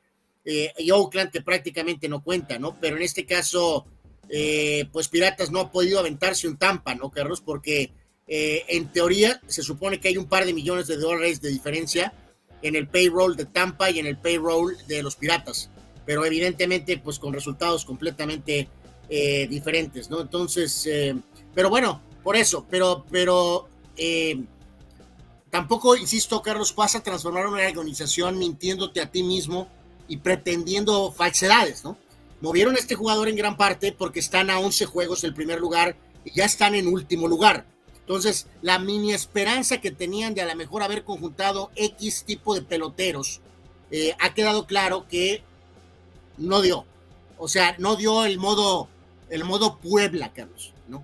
El modo Puebla en Major League Baseball. Entonces, si este jugador va a demandar X dinero y realmente sabes que no tienes las piezas a mediano plazo, dar extensiones por extensiones, Carlos, tampoco es muy productivo para una organización, ¿no? Refiriéndome lo, que, lo que es triste es eso, ¿no, no, no? De que hayan dicho que todo iba a cambiar cuando tuviera un estadio moderno y no ha cambiado nada. Bueno, por, eso, pero reitero, Carlos, es, es un tema muy curioso en grandes ligas porque, eh, por ejemplo, ahorita con lo que ha hecho Tampa ya por muchos, muchos años, y que ahorita Orioles finalmente, después de tantos de años de estar en shit, pero eh, ahí está esa disyuntiva, ¿no? De que a veces ciertos dueños caen en la trampa de eh, sácame, sácale agua a las piedras, pues, ¿no? O sea, sácale agua a las piedras. ¿Por qué Tampa compite con 80 millones, con 85 millones? Oye, y con un estadio Tampa que no es para presumir tampoco. No ¿eh? es para presumir, ¿no? Y luego, si te vas para arriba, los Mets, Sox, con dinero invertido y la nómina más alta. Los Yankees, Sox, con la nómina más alta, la segunda nómina más alta. Los Padres, Super Sox, con la tercera nómina más cara. Los Phillies, abajo de expectativas, con la cuarta nómina más alta, Carlos. Entonces, híjoles, está cañón, ¿eh? O sea, Oye, parecería mentira, ¿no? Pero Houston le bajó a los gastos y sigue competitivo. Los Dyers se deshicieron de varios jugadores importantes, caballones, y ahí están peleando. Bueno, bueno, bueno, de hecho, en teoría, eh, porque insisto, a veces varía un poco la cuestión de la nómina, depende de dónde uno vea. Los Angels técnicamente están en esta lista que estoy observando arriba de los propios Dodgers. Dodgers está sexto, Carlos. Está sexto en nómina, o sea, no, no, son 220 millones, o sea, pero están contendiendo. Pero Mets, Yankees, Padres, Phillies y Angels, todos están abajo o realmente con posibilidades muy cortas de realmente calificar. A lo que voy con esto es que, eh, donde, o sea, ya te quedas paranoico, pues, ¿no? O sea, porque si gastas no tienes ninguna garantía. Y, y también pensar que puedes aventarte un Tampa, Carlos, tampoco es una ley de probabilidades muy alta y nomás dejar algo bien claro, ¿no? El que te hagan un nuevo estadio no te garantiza que vayas a hacer los Rams y que vayas a llegar al Super Bowl en cuanto tienes estadio nuevo. ¿no? O sea, no eh, es. Los padres también se pensó eso y tardaron varios años hasta que llegó la persona adecuada en comando arriba, ¿no? Efectivamente, no todo eh, es el estadio, hay que dejarlo. Hay que a veces hay esa percepción, ¿no? Eh, pues los que eh, ya cayeron en una especie de slump, pues son los toribios, carnal. pues sí, pues sí, ahora sí que ni para dónde moverle, ¿no? Ni siquiera los más este, apapachadores de los toros de Tijuana, un equipo triunfador, pues pueden de no indicar que, evidentemente hay, hay, un detalle con esta situación y lo que es la, la, cuarta derrota en, eh, en, este pues mini slump en el cual ha caído el equipo de Tijuana. Eh, siguen estando, por supuesto, en lo que es eh, la parte de arriba, pero, pero pues sí, esto es para, para tomar en cuenta, ¿no? ya se, se mantiene a uno y medio el equipo de Sultanes, pero en lo que fue ayer, partido cerrado, pero ganó Tecolotes dos carreras a uno el gran Balvinator, Balvino mayor y Vázquez conectaron eh, cuadrangulares apoyando a Radamés Liz y que lanzó por seis entradas, una carrera y seis imparables y fue suficiente para que en este caso eh, Tecolotes ganara el partido y entonces Toro se llevara eh, pues de nueva cuenta, Carlos amigos, la, la, derrota en este compromiso por Tijuana. cayó Nick Strock, que se quedó con marca de cinco ganados y dos perdidos. Jeff Broussard con su octavo salvamento, pero pues no, no apareció la, la ofensiva, la, la, potente ofensiva. En el caso de Stroke, eh, pues tuvo salida sólida, seis entradas, dos carreras nada más, que fueron los home runs, seis hits, cuatro ponches y una base por bolas, pero en el caso de los toros, pues solamente eh, una carrera con siete hits totales y por lo tanto reiteramos cuatro derrotas en fila. A pesar de esto, siguen uno y medio adelante de Sultanes. Sí, o sea, lo bueno es que traían colchoncito y que cuando han perdido los toros también han perdido los sultanes, ¿no? O sea, de una u otra manera, eh, eh, ahí van, ahí van, la racha no es exclusiva de ellos. Curioso que los que han recortado son los propios tecolotes, obviamente, y eh, se han acercado a Tijuana y a, Monterrey, y el Laguna, ¿no? Tiene cinco ganados en fila y también todo se está, está muy cerrado. Tijuana tiene 47 triunfos totales, Monterrey 45, Tecolotes 43 y Laguna tiene 44 triunfos. Entonces todo está un poquito más compacto eh, de alguna forma por las cuatro derrotas de Tijuana, tres y siete en los últimos días. Monterrey ha perdido dos y Tecolotes directamente con Tijuana, tres ganados y Laguna con cinco victorias en fila, ¿no? Y mientras esto pasa con los Toribios, pues eh, eh, en otros lados, pues la sangre llegó al río se dieron un tiro y no precisamente deportivo los Charros de Jalisco y los Diablos Rojos del México, ¿no? Me encanta, Carlos, cómo toda la serie realmente hubo eh, extrema tensión. Ya hoy se dieron a conocer sanciones y toda la cosa, pero eh, ves los, eh, los resúmenes oficiales de la propia página y misteriosamente no es muy mencionado que se agarraron a madrazos, Carlos. en este caso, este juego lo ganó Diablos 5 a 2 pero ya había este, habido tensión durante todo el desarrollo de la serie y entonces pues se soltó la cámara y sí soltaron mandarriazos, ¿eh? no fue la clásica nada más de empujoncitos y que esto y que el otro, ¿no? Eh, de acuerdo al video y la revisión por parte de Liga Mexicana, eh, Osvaldo Arcia, dos juegos de suspensión y una multa de alrededor de 31 mil pesos. Javier Solano, cinco partidos y 20 mil pesos. Malex Smith un juego y 20 mil pesos. Eh, Francisco, José Francisco Córdoba, dos juegos y 31 mil pesos. Alejandro González, eh, un juego y 20 mil pesos. Y eh, al coach Carlos Sivers, un juego y 20 mil pesos. todo empezando a aplicar desde el día de hoy, ¿no? Así que sí se dieron y sí cayó este, el martillo porque se agarraron a madrazos los diablos y los mariachis. Oye, la, la, la, la las multas no están suavecitas, ¿eh? Pues, eh, y más que somos nosotros eh, una partícula en la galaxia, eh, Carlos, pues mm, no sé, hubiéramos tenido que darles, pues no sé, el abanico, yo creo, ¿no? Para pagar la multita, ¿no?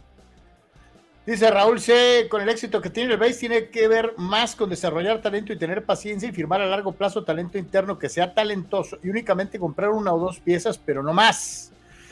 Eh, dice Víctor Baños, el no shift y el reloj sí ha cambiado la dinámica para el béisbol, pero creo que para bien, dice Víctor. Y, lo que decía nuestro amigo tiene razón, ¿no? Carlos Tampa ha basado todo en ese propio, de alguna forma, desarrollo, a lo mejor. De desarrollar talento interno. Eh, el caso de Houston, toda su gente es suya, ¿no? En su momento, si se acuerdan, pues, los Dyers incorporaron a Verlander de alguna u otra manera, pero sí, las bases del éxito de Tampa, las bases, las bases del éxito de Houston han sido internas, no con agencia libre, solamente.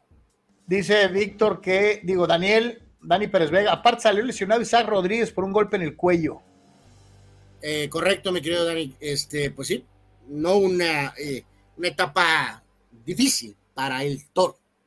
Eduardo de San Diego no lo han arenado muy cerca de los Dodgers, según reporte Major League Baseball, este, a través de Melvin Network. Sí, lo mencionaba Dani Pérez Vega, bueno, lo mencionó Víctor Baños hace rato, este, la posibilidad de arenado, pero hay que ver si realmente Dodgers quiere soltar tanto talento joven, sobre todo en lanzadores. Eh, los Dodgers talento casi siempre tienen, ¿no? Entonces, en el caso de Taylor es muy buen jugador, sí me dolería perderlo, pero eh, si tienes la chance de ir por Arenado, Carlos, yo creo que deberían de jalar el gatillo eh, sin pensarlo un segundo. ¿eh? Es que imagínate, tienes, ya, ya tendrías una especie como de one to punch, ¿no? Con, con Arenado y con Mookie Betts, tienes, tienes dos no, no, no, no, no, tres. Tienes dos superestrellas más Freddy Freeman. Mookie Betts y Freddy Freeman y le agregas a Nolan Arenado. Ya tendrías un tridente. Ahí tendrías la trifecta, ¿no? De, de superestrellas de una u otra manera. Vámonos, señores, con un día como hoy, un día como hoy, julio 28. Eh, hay algunos nombrecitos importantes eh, eh, dentro de lo que son precisamente los cumpleaños el día de hoy. Y fíjate, ahí me quedé rápido pensando, Carlos, un poco, amigos, ir rápido con la lista. Eh, de que eh, al estar valiendo gorro los propios Mets, los propios Yankees, los propios eh, padres, Carlos, pues medio de alguna manera como que a lo mejor abre el camino ahí un poquito para los Dodgers, ¿eh? a lo mejor no tienen que dar tanto porque no puede haber mucha demanda por arenado, porque pues esos, los equipos estos disque contendientes no van a ir por este jugador cuando están apestando, ¿no? pero bueno, estaremos muy pendientes a ver si pasa eso. fecha de hoy, como decía Carlos, 28 de julio. En esta fecha nació la señora Jacqueline eh, Kennedy, eh, después también conocida como Jackie Kennedy Onassis. Ella nació en 1929 y falleció en 1994. Por supuesto, fue eh, la esposa del presidente Kennedy y es parte de ese momento negro en la historia, ¿no? Literalmente estando a un lado de su esposo cuando fue asesinado en esa terrible situación en Dallas, Texas, ¿no? Jackie Kennedy nació en el 29 en esta fecha y falleció en el 94. Siempre hemos dicho, Carlos, que eh, menos que de alguna forma, qué bueno que no estaba viva, Carlos, cuando vino el accidente del hijo, ¿no? Cinco años después, ¿no? Hubiera sido, bueno, o sea, dices tú, ¿cuánto una persona puede aguantar, ¿no?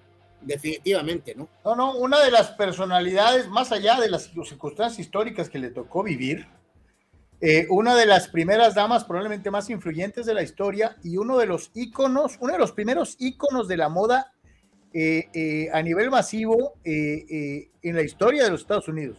Absolutamente, ¿no? También mención para el gran director técnico español Luis Aragonés.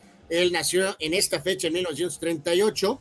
fue jugador, fue director técnico y obviamente logró ser el parteaguas del fútbol de España, ganando la Eurocopa del 2008. Después remataría el trabajo que inició Luis Aragonés, Vicente del Bosque, y aparte, Carlos, recordamos con afecto a Luis Aragonés porque trabajó directamente con eh, Hugo Sánchez. Eh, Hugo siempre se expresó muy bien de Aragonés y eso que Aragonés era canela pura y de alguna forma también trabajó con el, doctor Luis García, Carlos. Eh, así que en paz descanse el gran director técnico, don Luis Aragonés, que reitero, falleció en 2014, o sea, híjole, ya nueve años de su partida. El gran jugador de los Knicks, campeones de los 70 en la NBA, Bill Bradley nació en esta fecha en el 43. Él incluso después estuvo como senador en los Estados Unidos del 79 hasta 1997. Así que tuvo mucho éxito tanto como jugador, como atleta y después muchos años trabajando en la política. El eh, hombre que revolucionó NBC Sports, el señor Dick Eversole, nació en 1947 como ejecutivo. Eh, el señor Eversole ahí está en la parte baja derecha Everson fue fundamental para cuando explotó la NBA en NBC, fue fundamental en el desarrollo de la cobertura de Juegos Olímpicos de la NBC. Es un personaje muy influyente en el ámbito de, de deportes en los Estados Unidos, específicamente en esta cadena de la NBC. Jorge de Alessandro, portero argentino en su época de jugador, nació en 49, director técnico y ahora lo vemos, es analista en el chiringuito ya desde hace buen rato. El lanzador en grandes ligas, Baida Blue, nació en 49, él eh, falleció recientemente, seis veces al Juego de Estrellas y obtuvo series mundiales con los eh, Atléticos de Oakland en los 70 Gran jugador, gran coach, gran analista. El señor Doug Collins nació en 1951, trabajando directamente con Michael Jordan, tanto en los Bulls como en los Wizards. Ahí está en la parte superior derecha, a un lado de la señorita Barkley. Eh, todo un espectáculo, Doug Collins. Eh, hombre muy intenso, pero toda sabiduría en el tema de básquetbol. Este petardazo, Carlos, pues eh, lo recordamos. El señor, ¿cómo era el apellido, el, sobrenombre, Carlos? De Clint Longley, Carlos. Eh, es el, el, primero al que se le conoció como The Bad Bomber, el bombardero loco, ¿no? Eh, Clint Longley que entró a jugar de suplente de Roger Staubach en un partido y llevó a los vaqueros a la victoria en forma milagrosa y el chavo se la creyó pensando que él tenía los mismos méritos que el Capitán América, a tal grado de retarlo físicamente y de atrever a, atreverse a tirarle un golpe a Stoba, que era un alma de Dios, ¿no? Este, a de cuentas lo echaron. E, es una de esas historias de que a lo mejor una dosis de éxito en la más alta plataforma puede hacer que se te vaya literalmente a la cabeza, ¿no? Porque eh, la historia de, de, amigos, ese juego fue en uno de esos, ante los Redskins, Carlos, amigos, en el, eh, en, el, eh, en, el, en, el Día de Acción de Gracias. Y en el caso de Clint Longley, entonces, en su carrera tuvo en total participación en nueve partidos, Carlos. Nueve partidos totales. Y él ya quería ser titular, ¿no? Y él ya quería ser titular. Bueno, pues ahí lo recordamos, Clint Longley nació en el 52. Gran mediocampista argentino, ahora entrenador, mundialista en Italia 90 con Argentina. El gran Pedro Troglio nació en el 65, nacido en 66, el gran defensa y mediocampista Miguel Ángel Nadal, primero con Mallorca, después con el Barca y también con la selección de España en los finales 80 y mediados 90. Polémico, pero muy exitoso, firme en sus decisiones, el eh, manda más de UFC, el señor Dana White, nació en esta fecha, pero en 69. Eh, arquero en el hockey eh, de los Estados Unidos con los Flyers, nacido en 69, Gart Snow. Esta actriz, ahí está en la parte superior derecha, muy bella, Elizabeth Berkeley, nació en 72, a ella la recordamos por su papel en aquella serie Salvados por la Campana, ¿no? Saved by the Bell, y también por aquella película tan mala, pero bueno, pues ella le echó ganas, y de qué forma. Eh, Showgirls, Carlos, a mediados de los noventas, ¿no? Que pues es una nulidad, pero ella eh, luce espectacular en esa película. Uno de los MVPs de Super Bowl más grises de la historia, Dexter Jackson, nació en 77. Este tipo fue MVP, Carlos, en el Super Bowl este de la paliza de Tampa contra los Raiders. Eh, pues ahora sí que le tocó pues el MVP, ¿no? Pero pues, eh, pues no, no así porque tenga, eh, pues, o sea, tuvo una contribución en ese partido, pero no una carrera así, pues que digas tú, verdaderamente maravillosa, ¿no? Eh, cerramos la lista con Chris Samuels, que fue liniero ofensivo con Washington muchos años, nació en 77. El gran eh, Manu Ginóbili, leyenda del básquetbol argentino, cumple años hoy, nació en 77. Michael Carrick, mediocampista del Manchester United, brevemente fue entrenador hace poquito, nació en 81. Caín Velázquez, este peleador eh, que tuvo ese boom, Carlos, pero después entre cuestiones personales y detalles pues también es un poquito esa, una de esas historias de vida, lo de Caín Velázquez, ¿no? Sí, hay que recordar que quiso entrar a la lucha libre, tampoco le fue muy bien. Después ya lo sabemos, se metió una bronca eh, personal que lo llevó hasta el botellón. Ya salió, pero tormentoso, tormentoso en su carácter, Caín Velázquez. Y cerramos con Pedro, aquel delantero del Barcelona, eh, que después ahora está jugando en la Lazio, nacido en 87. Yacer Corona, el ex defensa de Gallos y Cholos, nació en 87. Siempre recuerdas, Carlos, que te tocó estar eh, específicamente en ese momento narrando aquel partido donde vino el problema de Yasser Corona, ¿no?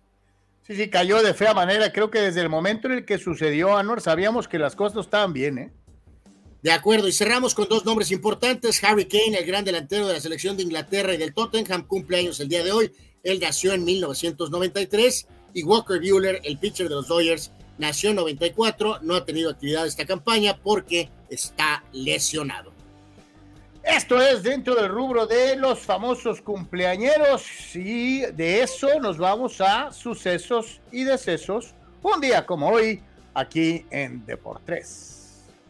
Recordamos el eh, día de hoy, Carlos, al manager, ex manager de Boston, el señor John McNamara. Él estaba al frente de los Red Sox en aquella gran serie mundial del 86 en contra de los Red Sox, de los Red Sox contra los Mets. Él falleció en esta fecha, pero el 20, en el 2020 a los 88 años de edad. Otros eventos, eh, apertura de los eh, Juegos Olímpicos del 84, eh, en esta fecha de 28 de julio, juegos también con boicot, pero que también tienen muchos momentos importantes e históricos. 1989, el gran jugador de los Cardenales, Vince Coleman, terminaba su racha de robos consecutivos, 50 robos sin que lo atraparan a Vince Coleman, Carlos. Lo recordamos a él, amigos, junto con el venado Willie McGee, entre otros jugadores de aquellos cardenales difíciles de los ochentas. Vince Coleman era tremendo al tope del lineup y era bravo para los robos de base. Eh, después de Ricky Henderson, probablemente el mejor Vince Coleman. Eh, Copa Federación de Tenis, ganaba España, Estados Unidos, encabezados por Conchita Martínez y Aranza Sánchez Vicario. 1991, el perfecto Carlos 13 en grandes ligas, el presidente Denis Martínez lanzaba juego perfecto el 28 de julio de 1991 en grandes ligas. El eh, mismo día, eh, Miguel Indurain eh, vencía a Gianni Buño para convertirse en ganador del Tour de Francia. Su primer triunfo ganaría cinco de manera consecutiva. Ken Griffey Jr. en esta fecha, pero del 93, se convertía en el tercer pelotero en tener home runs en ocho partidos consecutivos una fecha muy curiosa, la del, 28 de julio del 94, se tomaba la decisión que Grandes Ligas iría a huelga el 12 de agosto. Y ese mismo día, Kenny Rogers, aquel pitcher zurdo con Texas, lanzaba juego perfecto ante los California Angels. Así que una cosa muy positiva de béisbol y el mismo día se informaba que iba a haber huelga a partir del 12 de agosto. 1995, Art Model empezaba pláticas secretas para mover a los cafés de Cleveland a Baltimore.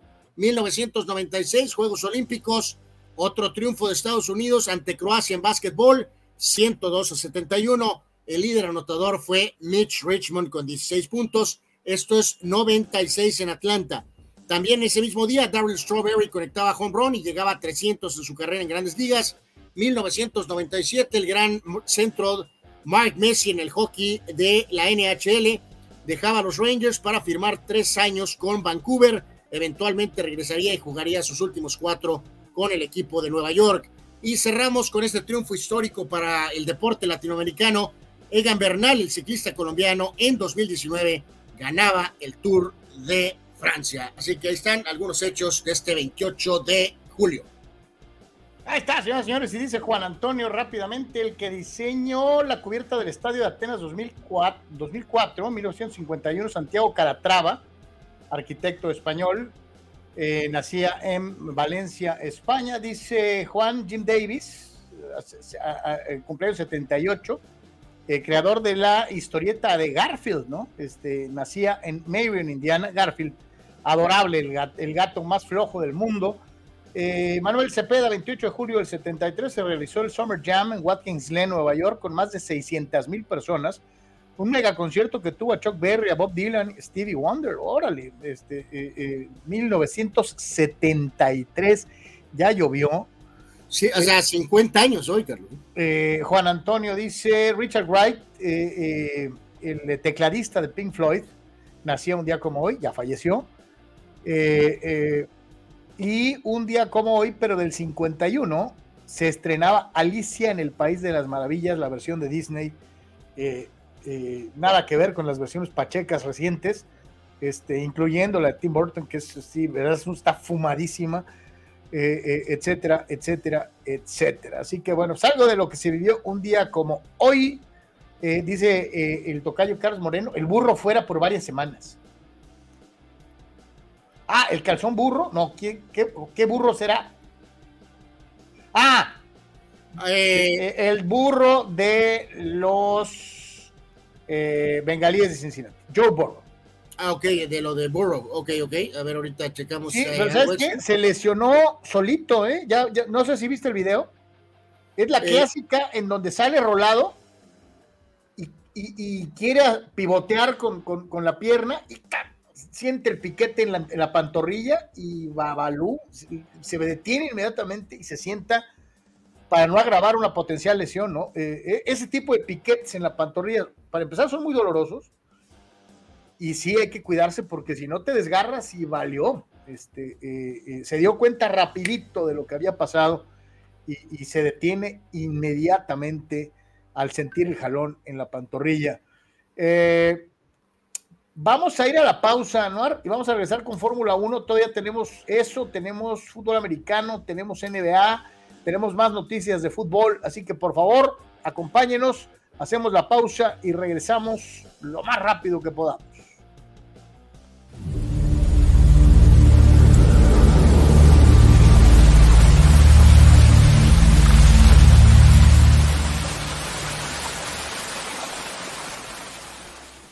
Hola, soy Carlos Yeme y si eres estructurista, ingeniero civil o herrero profesional, Prover en sus tres locaciones en el Pipila, Playas de Tijuana y Rosarito te ofrece toda la gama de materiales que tú necesitas.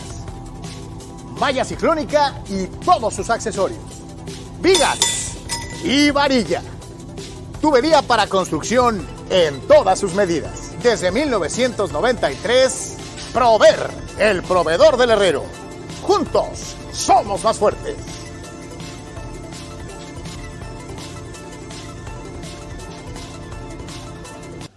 Notizona MX. Conoce la información de primera mano. Periodistas con años de trayectoria y credibilidad. Alta calidad de producción. Entrevistas exclusivas. Transmisiones en vivo con gráficos integrados. Multiplataforma digital. Notizona MX. La conversación es contigo. Carlos, ¿cómo puedo promocionar mi papel café? Es muy fácil promocionar tu papel café utilizando las opciones que te ofrece DoSynergyDeportes.com para impulsar tu producto o servicio. Puedes tener una sección fotográfica o de video, puedes tener un landing page o publicidad absolutamente efectiva en Google Ads y en Facebook Ads. Todo desde 299 dólares. Tu Synergy de por tres te da la mejor opción para impulsar tu producto.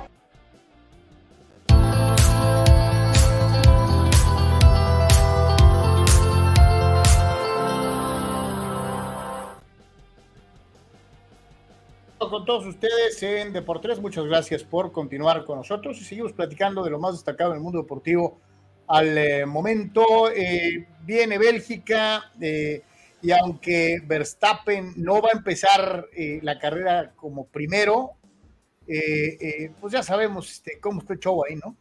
Oye, ¿sabes qué? por ahí empezaron en redes, Carlos, y pues, híjoles, pues bueno, a veces sí tienes que considerar las teorías de la conspiración. Ya eso de que cambió la caja de cambios, Carlos, a mí se me hace que fue sugerido, Carlos. O sea, este, para hacerlo medianamente interesante. O sea, va a empezar en el lugar 5 pero eh, pues esto va a forzar, Carlos, a que va a tener que pasar a Checo Pérez, Carlos.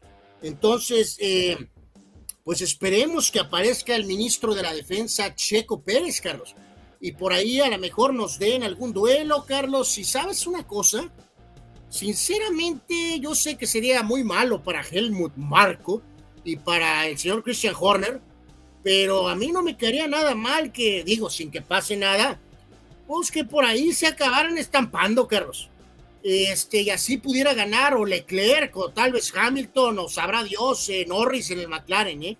¿eh? Va a empezar, entonces va a tener que pasar a, pues va a tener que pasar a Hamilton, va a tener que pasar a Checo, va a tener que pasar a Leclerc, eh, o sea, no porque tenga muchos problemas en hacerlo, ¿no? Honestamente, pero bueno, vamos, hay, esta carrera tiene la basura del sprint que no sirve para nada, pero en la carrera en sí, al menos vamos a ver cierto interés, Carlos, cuando empiece la carrera, cuánto tiempo tarda en pasarlos, Carlos. Ahora sí que podemos ponerle over-under. Tres vueltas, cinco, siete, diez. ¿cuánto se va a tardar Verstappen en estar en la punta? ¿Cuánto? Más de 10 vueltas. Bueno, pues entonces quiere decir que al menos disfrutaremos 10 vueltas, ¿no?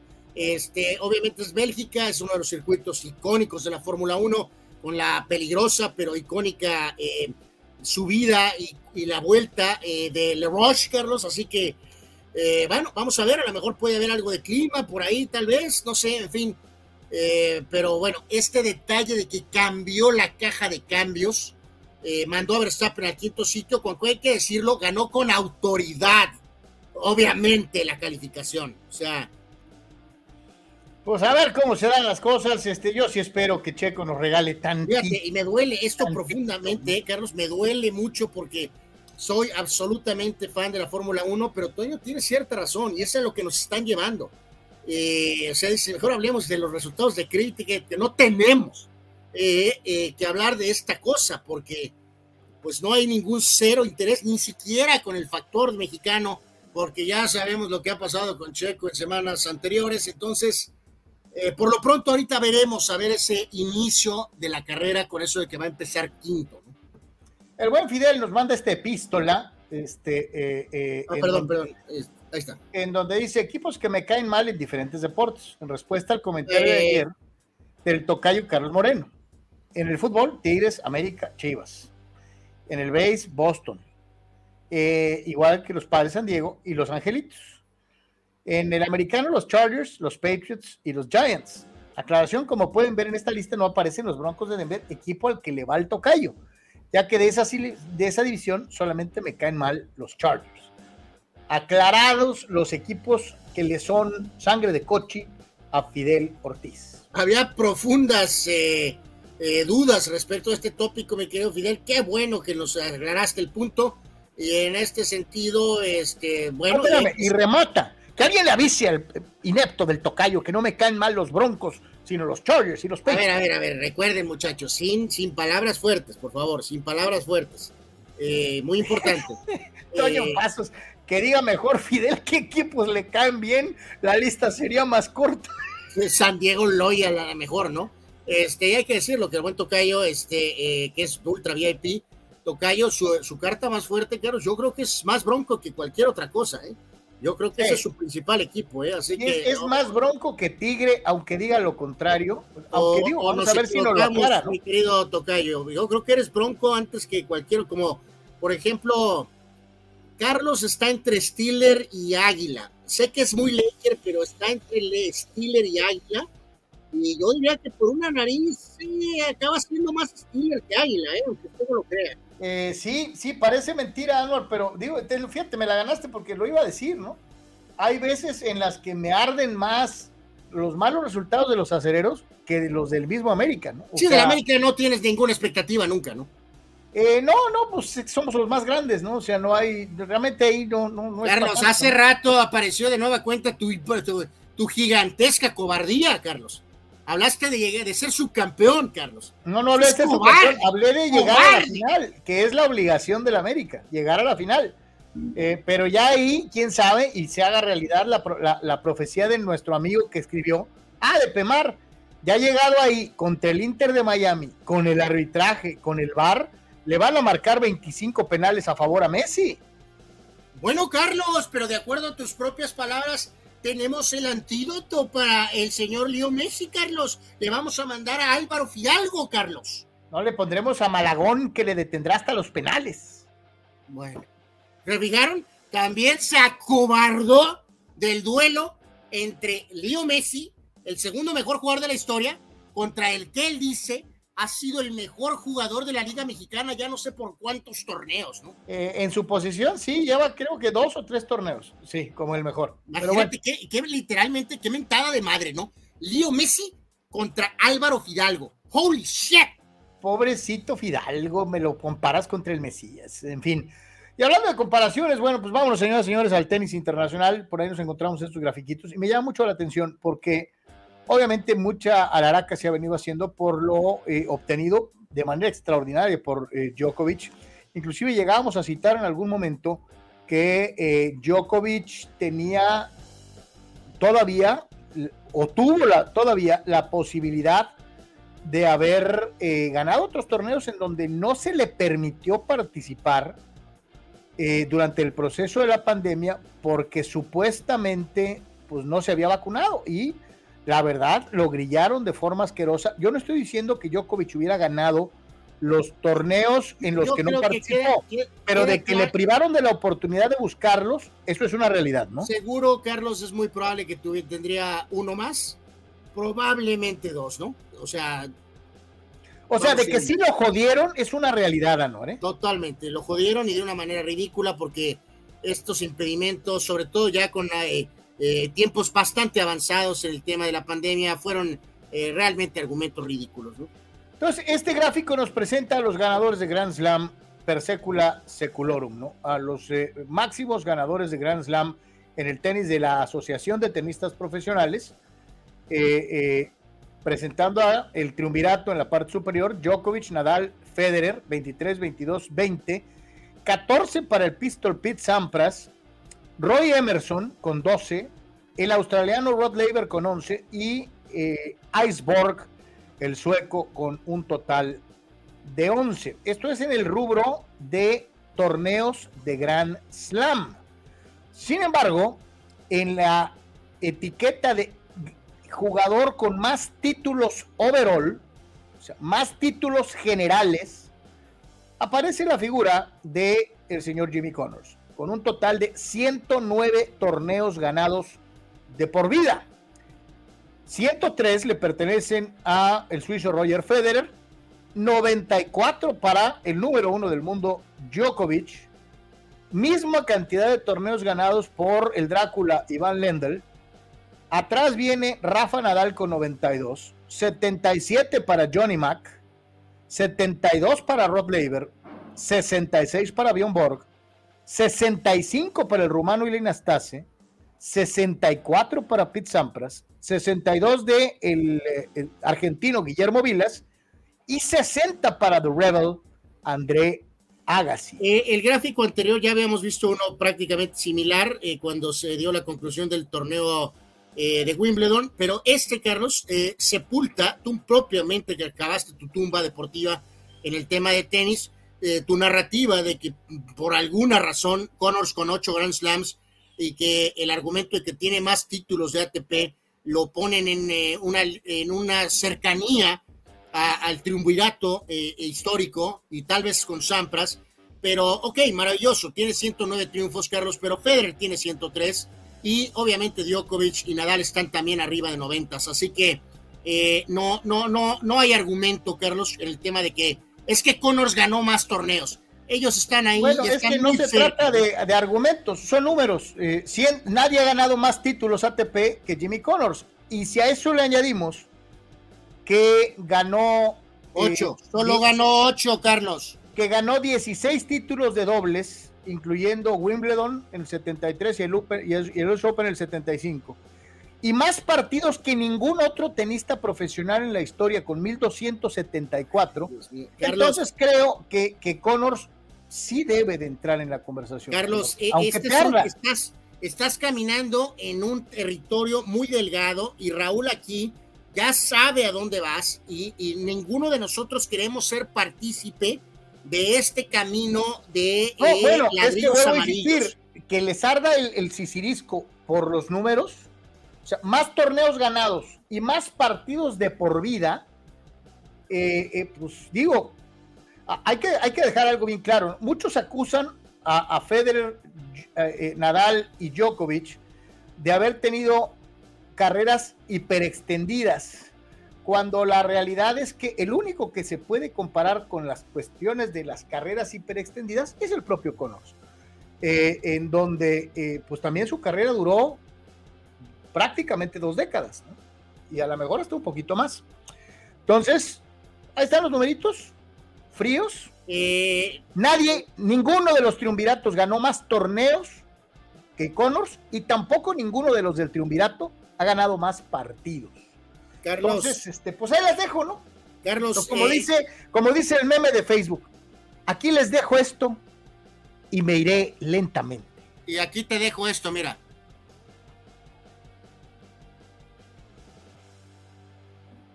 No, o sea, ya sé que es que fue tan demoledor que mira, un rellenazo por todos lados de la pantalla, o sea, es asqueroso, yo sé que es asqueroso ser aplastado como un pollo, pero pues los números ahí están, ¿no? Más torneos ganados y más partidos ganados de todos. Carlos, todos eh, los tiempos. De Jimmy Connors es un eh, jugador eh, importante histórico, correcto, sí lo es. Jimmy Connors debe de ser considerado entre los mejores jugadores de la historia del tenis. No. Ahí están los números. Ganó más. Agarra los números y ya sabes por dónde. Ganó más, tres, ganó más torneos que los tres y ganó más partidos que los tres. ¿Qué más necesitas para ponerlo en el lugar que merece? Si me dieran a escoger de, norteamericanos, siempre elegiría primero a Sampras, también a Agassi, obviamente a McEnroe, a McEnroe por encima de Connors, Carlos, a McEnroe por encima de Connors. Así que. Eh, yo no estoy diciendo nada más que los números. Más torneos ganados que todos y más partidos ganados que todos. E, esta es una, de tus, esta es una de tus más grandes locuras, Carlos. El tratar de impulsar la narrativa de que Jimmy Connors debe de ser considerado como tal vez el mejor jugador de la historia es ridículo, Carlos. Nadie ganó más partidos que él y nadie ganó más torneos que él, y por mucho. O sea, ni cerca, por mucho. Carlos, nada más te vuelvo a recordar que en este eh, muy eh, submarino, Carlos, de la época. O sea, espérame, ¿los torneos ganados no cuentan o cómo? No, sí cuentan, pero ya te dije que observaras. ¿Ganó más torneos que Sampras? Sí. ¿Ganó más torneos no estoy hablando de Sampras, Carlos. Estoy hablando de que Djokovic. ¿Ganó más torneos que Djokovic, sí o no? Carlos, Federer tiene 103 triunfos por 109 y Nadal y Djokovic están arriba de 90 y pico de triunfos. Sí, pero ninguno ganó más que Conor. no, no, no, no, no, no, no. O, espérame, ¿cómo? Entonces vamos a contar de menos a más o cómo? O sea, no entiendo. Carlos, Jimmy Connors es un jugador histórico. Es muy bueno, fue muy bueno, pero no hay argumentos para decir que es probablemente el mejor jugador de la historia. Bueno, el argumento es muy fácil. Ganó más torneos y ganó más partidos. ¿Qué quieres más? ¿Qué más? Y el problema de esta situación el agua, ¿no? es que nos arrastras, Carlos, a mí y a nuestros y, ah, y espérame, eh, todavía digo, rematando, porque eh, es tan pequeñita la comprensión no nomás eso, eso, también ganó torneos de Grand Slam en dobles y en dobles mixtos. Cosa que no pueden presumir ni Federer, ni Djokovic, ni Nadal. Él también dijo que iba por ahí, que ya se iba y que no sé qué. Omar Stradamus dice, Anuar, ¿por dónde eh, es eso que dijiste de que agarrara sus números y por no sé dónde? Eh, tú bien sabes por dónde, mi querido Omar Stradamus no necesito decirlo, y Carlos conoce perfectamente el camino. Entonces, señores, Nunca había estado tan de acuerdo eh, con eh, el señor Fidel Ortiz. Eh, y, entonces aquí se las ponemos clarita, ¿no? Cuando, la, cuando es tan demoledor la evidencia, no las suposiciones, la evidencia, no le queda otra más que hacer el ridículo. ¡Hazlo, Anuar! ¡Vamos! Terribles, ¿no? Pero bueno, este, en fin, así pasa. Dice Abraham, por donde no llegan los rayos del sol. Correcto. Eso es terrible. Dice Dani Pérez Vega, si esas vamos, LeBron será el GOAT por ganar más juegos de playoff y meter más puntos en la historia. No importan los títulos de finales ni MVP en ¿Qué finales. ¿Qué opinas de eso, Carlos? Te acaba de sacar el relleno, ¿eh? No, para nada. Eh, y, te hago la, la, misma situación. Muchos acusan a LeBron de tener los números que tiene por haber extendido artificialmente su carrera. Yo me pregunto si realmente alcanzó a Karim, quien también extendió su carrera más que el jugador promedio de la NBA. O sea, eh, eh, ese no es problema ni de Karim ni de LeBron, Dani. Ellos tuvieron las posibilidades de jugar más tiempo que todos los demás. Eso no tiene nada de malo. ¿eh? Yo te voy a decir una cosa. Algunos dirían, el caso es jugador favorito de fútbol americano, ¿no? Algunos dirían que la carrera de Brady eh, también fue extendida artificialmente, lo cual no es cierto, porque ganó al principio, ganó intermedio y ganó el final. O sea, Eh, al contrario, creo que habla de un tipo que tuvo la capacidad de jugar muchos años, cosa que muchos otros. Carlos, ¿podrías ser tan amable y clarificar lo que acabas de decir? Eh, lanzaste no, es que fui muy claro, ¿no? O sea, la, yo no, puedo, de la leyenda penalizar. fue extendida artificialmente. ¿Qué significa no podemos penalizar, no podemos penalizar a aquellos que en esta era pueden jugar más años que el resto. Eh, sí, tal vez porque el juego es más suave, tal vez porque el juego ha cambiado, veto a saber. Pero eso no es culpa de ellos, ellos aprovechan las circunstancias. Así de sencillo, ¿no?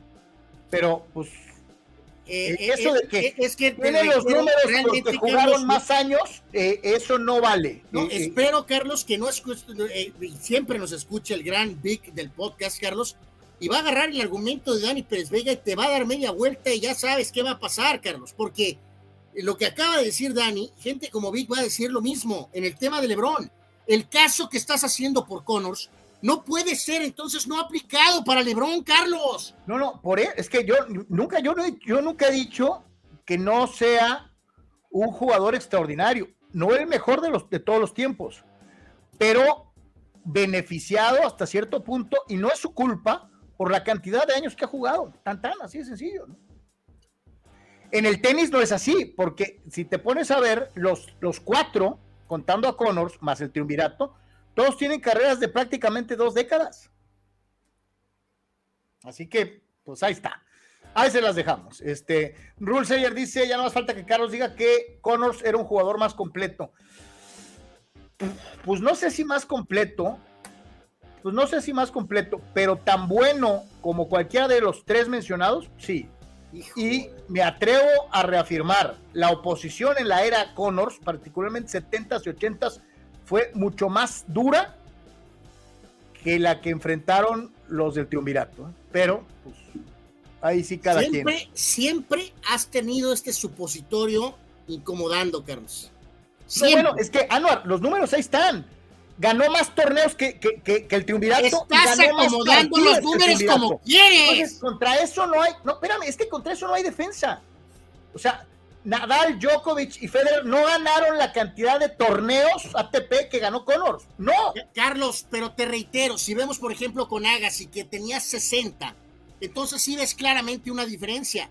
Pero Federer ganó 103 y Connors 109 y en el caso de eh, este de los otros dos están arriba de 90 y pico, Carlos. ¿De acuerdo? Recuerda que antes, porque las eh, cuestiones económicas se jugaba mucho más, Carlos, como pasa hasta cierto punto con el boxeo. Si estuvieran en esas mismas condiciones, todos estos tres ahorita estarían cerca de 150 triunfos. ¡Por favor! Eh, y me pregunto, Connors, con sus condiciones naturales de aquella época, jugando en esta, imagínate. No la armaría, Carlos, no la armaría. Yo digo que sí. Si le pegaba como le pegaba con la raqueta que jugaba, imagínate con las raquetas modernas, con la alimentación de hoy, con las eh, vitaminas y con los suplementos de hoy. Sería una cosa completamente distinta. Si en su tiempo era un tenista rápido, veloz, agresivo, que dominaba juego de fondo y jugaba, dominaba juego en la red, imagínatelo en esta época. Ahí se las dejamos. No, déjalo eh, tú, yo no dejo nada. Este, bueno, lo único que queda como claro es nadie ganó más torneos que Connors, nadie ganó más partidos que Jimmy Connors. ¿Qué muralla, tan terca, Dios mío? bueno, no soy yo. Búsquenlo, por favor, en cualquier fuente confiable. Búsquenle el ATP. Y ahí me van a decir si la ATP miente, ¿no? Pero bueno, ahí está. El que no miente es Leo Messi, que ha empezado bien su carrera eh, en la MLS y que además disfruta de una divertida vida social en donde se hace acompañar inclusive por el también directivo y exfutbolista David Beckham. No, y ahí está el otro dueño, Carlos, que es el dueño principal, ¿no?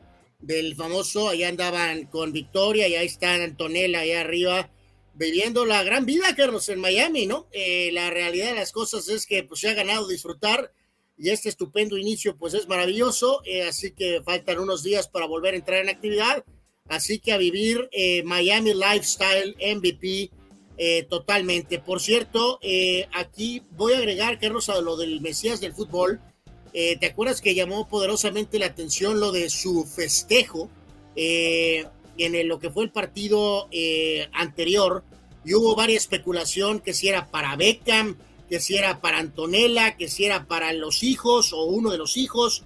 Eh, pues resultó que en este caso en particular sí era directamente con el tema de uno de sus hijos y no era Darth Vader, no era Iron Man, Carlos, pero sí era otro personaje de, Mal, de Marvel. Eh, el festejo de Messi, cosa que hay que decirlo, Cristiano siempre ha tenido su icónico festejo, recordamos a Hugo con la machincuepa, eh, Pelé, tenía una característica particular en su salto de festejo de goles, eh, Messi nunca ha tenido esto, pero no sé si esto ya se va a empezar a repetir o fue solamente una ocasión. Resulta, Carlos, que ese, esa posición de la mano es en referencia a Thor, eh, al momento en que solicita que el famoso eh, martillo venga a su poder. Así que, y es directamente con uno de sus hijos, me parece que es obviamente el que está ahí levantando el pulgar, ¿no? Así que ahí está, el, eh, la, señora Antonella fue la que dio a conocer cuál era el significado del famoso festejo que causó revuelo, ¿no? El famoso Muenir eh, en donde eh, pues ahí Messi invoca los poderes del trueno de los dioses nórdicos. Este, pues no sé si se parezca a, Chris Hemsworth, pero de que la está rompiendo como el propio Hemsworth es una realidad, ¿no? Bueno, si es un, si es un dios del fútbol. Sí, pues sí, no, no hay de otra. Este, así, oye, qué, qué buena onda los, lo, eh, eh, ves a los dos, ¿no? A Messi y a, Beckham este, tirando cotorreo de una u otra manera eh, juntos, eso es bueno. mientras que hay otros que pues hay que empezar a jalar y hay que empezar a... Bueno, pero, Carlos, espérame. o sea, ¿cómo es posible? Ahorita, ahorita voy a leerles un comentario. Esto fue más bien de ayer, Carlos, pero fue por, bueno, ayer, después de que terminamos, el debut por parte de don Karim Benzema, Carlos, curiosamente de blanco, eh, el uniforme principal de su equipo es en amarillo y negro. Eh, por eso se puso alguna distintivo en la famosa banda de su mano derecha. Eh, gran asistencia y después un golazo, Carlos.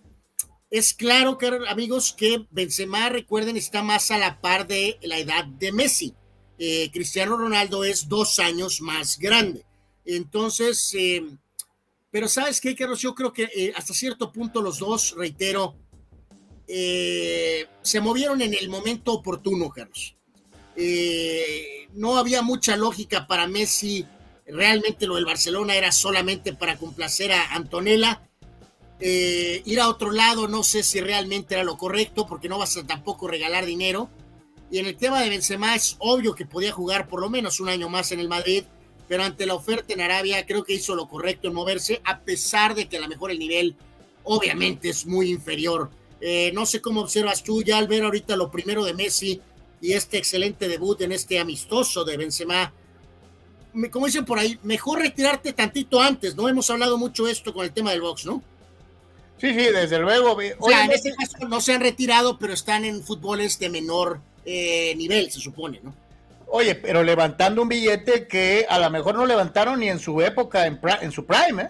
Absolutamente, absolutamente. Así que yo, la verdad, eh, creo que los tiempos son correctos. Eh, Messi no tiene nada más que demostrar de nada, de nada, Carlos. Que quisiera ganar una Champions más, pues tal vez, obviamente, pero Benzema al final con la carrera que puso, todas las Champions, todas las ligas, demostró que podía ser un jugador balón de oro sin Cristiano. Ya llegó el momento, como dices tú, de estar a gusto, tranquilo y agarrar feria, ¿no? Hay otros que eh, no, como es el caso de Mbappé, que todavía no se arreglan sus cosas, pero no es el único. Hay otros jugadores tal vez eh, que están tratando de reacomodar sus carreras en equipo de alta competencia eh, y mantenerse eh, en el paso de tratar de hacer su propia historia, ¿no? Sí, esto también, como siempre, es, tiene cierta conexión con Mbappé. Este reporte que salió en las últimas horas de que Ousmane Dembélé estaría siendo el recambio de Mbappé, Carlos eh, tiene cierta cláusula, pero al Barcelona, vamos siendo honestos, ahorita no pondría creo que mayor oposición, aunque le ardiera a Xavi. Este, así que eh, esto es lo que se está especulando, es el rumor de que eh, si las cosas progresan con tal vez Mbappé moviéndose al Madrid o a algún otro lado en Inglaterra, inmediatamente la respuesta del PSG sería pagar la cláusula de rescisión de Dembélé al Barca de alguna forma, ¿no? Vamos a ver qué pasa en los siguientes días. Este, esta novela, pues todavía tiene para un ratito más, ¿no? Y volviendo a las novelas, pero saudí árabes, pues eh, eh, ya se fue Benzema, ya se fue Cristiano, pues eh, los nombres siguen apareciendo, ¿eh? Este es correcto, y en este caso en particular, pues ante los movimientos que han hecho los otros tres, son cuatro equipos principales en Araya. Cristiano está obviamente en uno de ellos. Ante los movimientos que han hecho sobre todo dos de los otros tres, y ya después de que habían retenido a Talisca, Carlos, que firmaron a Brozovic, que hicieron por lo menos un par de firmas más, no se quedaron y esto está a punto de cerrarse. Sadio Mané, que tuvo grandes campañas en Liverpool, lamentablemente para él se lesionó, perdió el Mundial y petardeó con el Bayern Múnich, pero eso no significa que siga siendo un gran jugador. Así que eh, el Al-Nazar, Carlos, está poniendo bueno, como dicen por ahí que todas las que toda la carne al asador, pues aquí están poniendo la carnicería entera. Todos los huevos en la canasta, este, eh, sin hacer este, referencia al burera ni nada por el estilo. Yo creo que es compatible el estilo de Mané con Cristiano Carlos y obviamente con un pasador como Brozovic. Así que, este, pues más presión y bueno, nunca le ha sacado el comandante. El Anazar se está reforzando con todo, tratando de ser campeón de esta hora muy llamativa y poderosa Liga Saudi, sobre todo en los equipos principales de arriba, ¿no? Ya que estábamos platicando de tenis, bueno, pues el marcador entre Borussia Dortmund y el San Diego Loyal es muy tenístico, esa es la realidad. Por desgracia, pues no le fue bien al eh, eh, equipo eh, sandieguino en lo que fue este partido de corte amistoso. les ganaron un set a cero, Anuar. Eh, sí, eh, por ahí veíamos algunos de los reportes que hacía nuestro eh, gran amigo Alex Guzmán, Carlos, en redes sociales, y habló de alrededor de, me parece que dijo que 12 mil personas, pero bueno, pues el Borussia Dortmund es el segundo mejor equipo de la Bundesliga, y el San Diego Loyal es un equipo pues de segunda división, Carlos, Así es la realidad.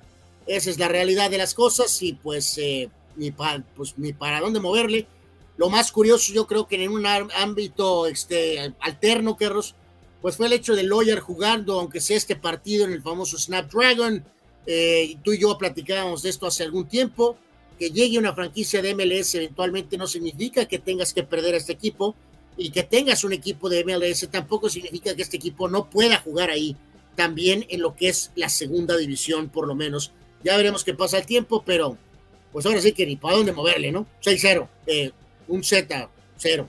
Sí, o sea, ni para dónde hacerse pobres amigos del Loyal. Pero bueno, oye, se agradece de una u otra manera. Sí, que hayan hecho el esfuerzo, ¿no? De hacer el esfuerzo, ¿no? Y Déjame mencionar esto, Carlos, que es de hoy, complementando el tema del fútbol internacional. Le cayó el martillo el Mjolnir a, la Juventus, cañón. Eh, ya saben todo el desmadre que tenían las temporadas pasadas por el tema de la lana. Eh, pues me lo suspendieron de competencias europeas la Juventus iba a la Conference League, Carlos, que es la peor de todas. Pues los echaron de la Conference League. Así que, eh, híjole, Oye, ya tiene rato que los equipos italianos, el nombre que le quieras poner, eh, eh, Juventus. Sí, pero la Juventus es el más castigado, ¿eh? Han tenido mil broncas extradeportivas por sus manejos, ¿no? Absolutamente, es, una, es uno de los mejores equipos de la historia es uno de los más tradicionales, sin embargo ahorita está pasando momentos muy complicados, esto es un golpe terrible, pierdes en el tema deportivo, pierdes en el tema económico, eh, y pues espero que poco a poco empiecen a enderezar el barco, ¿no? Porque traían un relajo, eh, moviendo cosas por aquí, por allá y por allá, y no han podido salvarse de una. Dice el tocayo Carlos Moreno, entonces, eh, como el gran John Elway, que se retiró en el momento exacto. O sea, no todo el mundo se retira en el momento exacto. Eh, es una virtud, ¿no? Michael tenía el, final perfecto, lamentablemente, por varios ir, volvió. En el caso de Elway, sí, y, y hasta cierto punto Peyton Manning también, Carlos. Campeones, Elway como MVP, Manning no con ese nivel, pero suficiente. Y, te, digo algo, Anor, Pelé se fue en el momento exacto. No, Pelé se fue antes, Carlos.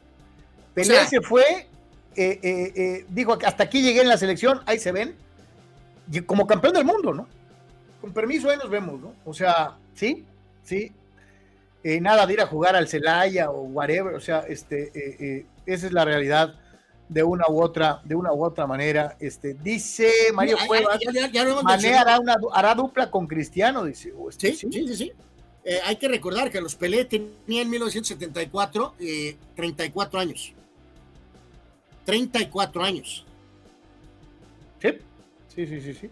O sea, y él se retiró de la selección brasileña en 1971, a los 31 eh, años. Pregunta Omar Stradamus, ¿cuántas semanas consecutivas estuvo eh, a ver, esa está buena, hay que buscarle, le voy a buscar, mi no, ahí, te va, semanas como número uno de todos los tiempos. O sea, ¿quién, es el que más semanas tiene? El que más semanas tiene es, eh, es Djokovic con 389 totales. Santo Dios. Federer tiene 237. Ups. Y en las dos aparece Connors en el top 5. Connors es, eh, es quinto en total de semanas con, con 268 y en semanas consecutivas el número 2 es Jimmy Connors con 160. Eh, terminar el año como número uno, o sea, el año calendario, seis jugadores han sido número uno durante el año calendario completo, completo, completo. El número uno de esa lista es Jimmy Connors, que terminó número uno en 75, 76 y 78. Del triunvirato, aparece Roger Federer, que terminó en esa posición como número uno de un año calendario completo en 2005, 2006 y 2007. Eh, por citar solamente algunas de, estas situaciones. El récord de mayor tiempo eh, entre la primera y última vez que consiguió el número uno le pertenece a Roger Federer con 14 años y 19 semanas. Lo hizo entre febrero de 2004 y lo volvió a hacer en junio de 2007. 18. Curiosamente, que, que aparecen en récords destacados de este tipo, de ser número uno o más semanas, los tres del triunvirato en diferentes etapas, ¿no? Entonces, eh, pues ahí está, ahí está más o menos lo que nos preguntaba nuestro buen amigo, nuestro buen amigo Omar Stradamos. Eh, dice Víctor Baños, entonces Connors es mejor que McEnroe, ¿por qué John McEnroe le ganó más a Connors en el head to head? pues te preguntaría también, se aplican los de ahorita, ¿no? En el caso de Nadal y Federer. Muchos dicen que Federer es mejor que Nadal y sin embargo, en la competencia directa, Nadal casi siempre le ganó a Federer. Nos dice aquí el propio Omar Stradamus, ¿no? Que si Kobe se retiró a tiempo, sí. Sí. Bueno, Anuar, tal vez los últimos dos años, eh, eh, Sí, pero también hay que considerar, Carlos, que estamos más en tiempos modernos, ¿no? O sea, con la cuestión de preparación, los jugadores de ahora, y sobre todo estos estrellas con gran disciplina, se están retirando mucho más veteranos, Carlos, obviamente. Sí, es lo que yo decía, no podemos utilizar el, eh, por eso decía yo, que no podemos utilizar eso de, ah, es que jugó más años, como una forma de, de quitarles mérito. No. Eh, por eso mencionaba lo de Lebron, por eso mencionaba lo de, lo de, lo de Nadal, de Federer, la época te da muchísimas facilidades para extender tu carrera. Eh, en este caso en particular, mi querido Abraham, Diego, hay que recordar, Diego tenía, Diego tenía 26 años en México 86, o sea, no se iba a retirar después de, ser campeón del mundo. Este, así que, eh, pues, imposible retirarse en México 86, ¿no?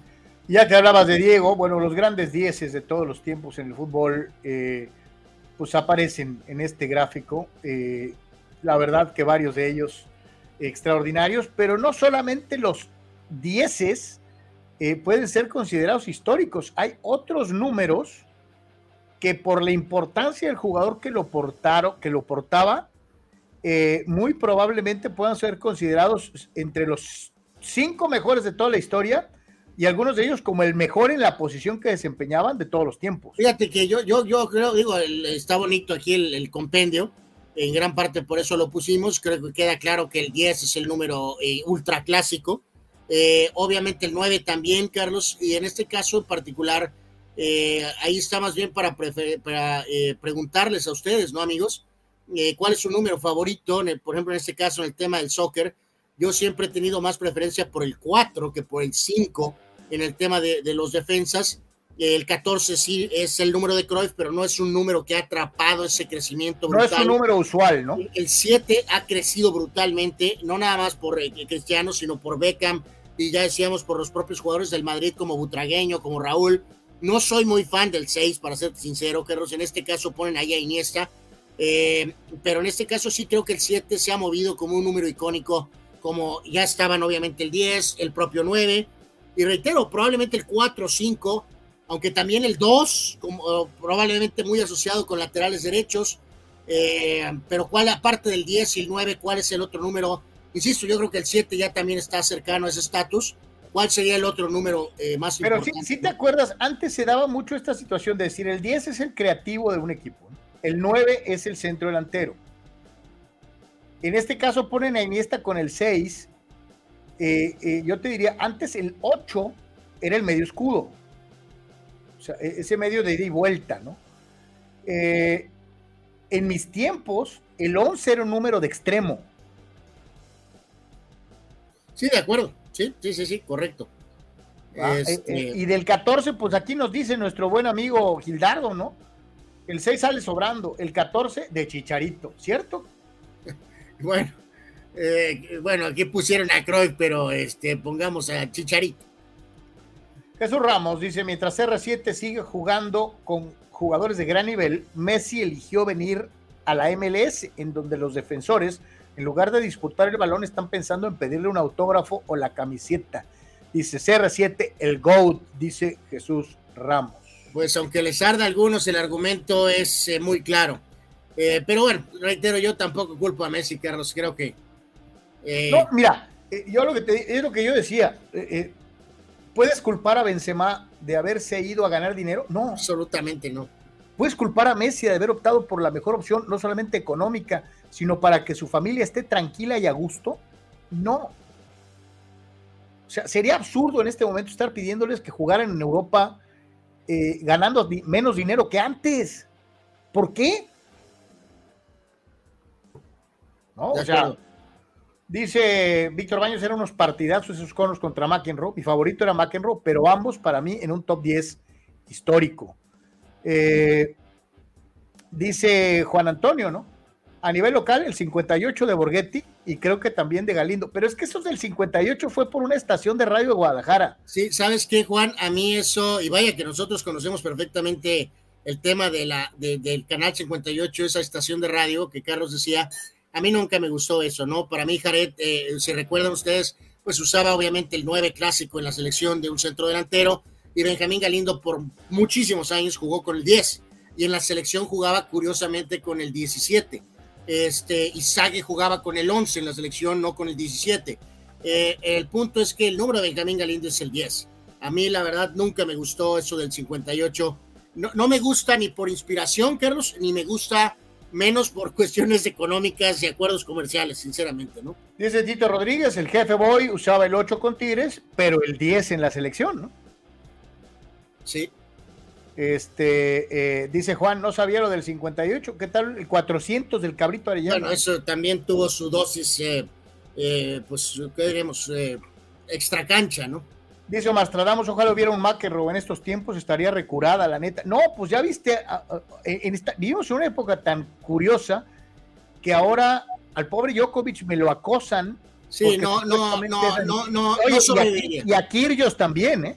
Sí, no sobreviviría, lo harían pedazos, lo harían pedazos. Eh, en esta época de lo políticamente correcto, Nastase, Connors. a lo mejor no lo dejan, eh, a lo mejor no lo dejan entrar al país por mal comportamiento, Carlos.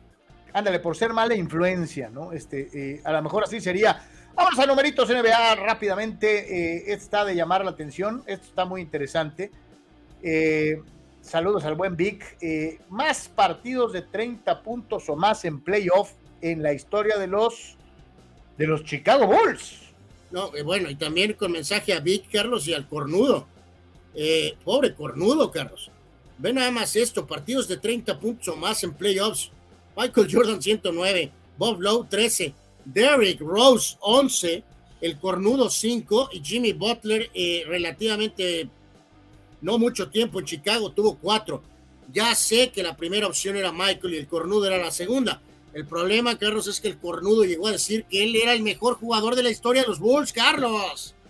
No, y aquí lo que es eh, pesado es que no estamos hablando de una diferencia de tres o cuatro, ni siquiera de 10 o de 20.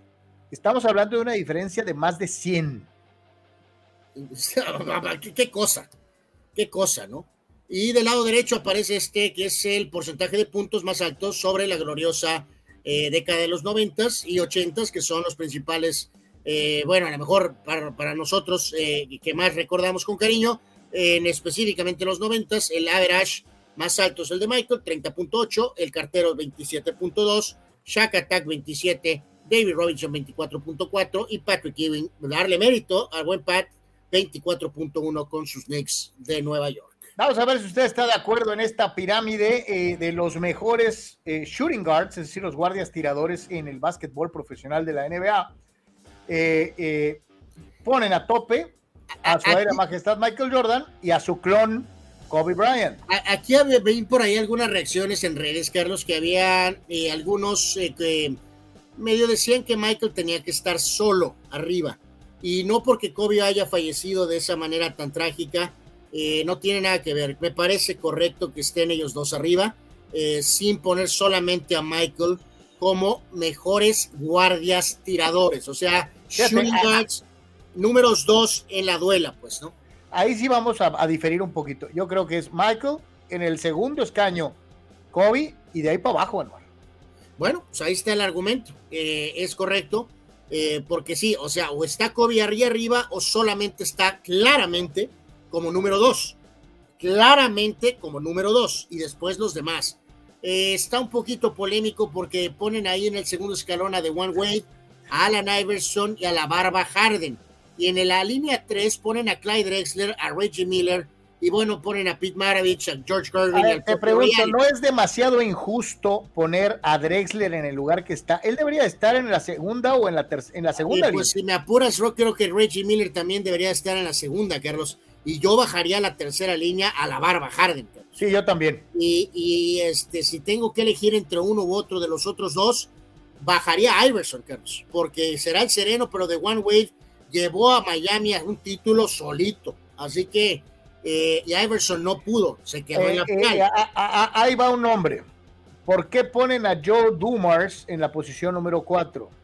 Creo pues que si bien no era tan potente en el aspecto anotador, reunía muchas otras cualidades como para estar mínimo un lugar más arriba. ¿eh? Sí, totalmente. Ahí es un insulto, por ejemplo, poner, hay un hombre ahí que está completamente, es un buen jugador, pero no puedes poner a DeMar de Rosen, Carlos, eh, ahora con Chicago por, encima, de Joe Dumas, por favor. ¿no? Eh, eso sí es un insulto.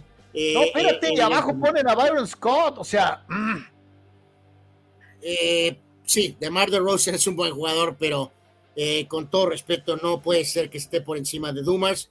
Y bien mencionas por ahí, eh, en la última línea aparecen estos Lakers como Scott o el propio Michael Cooper hasta cierto punto.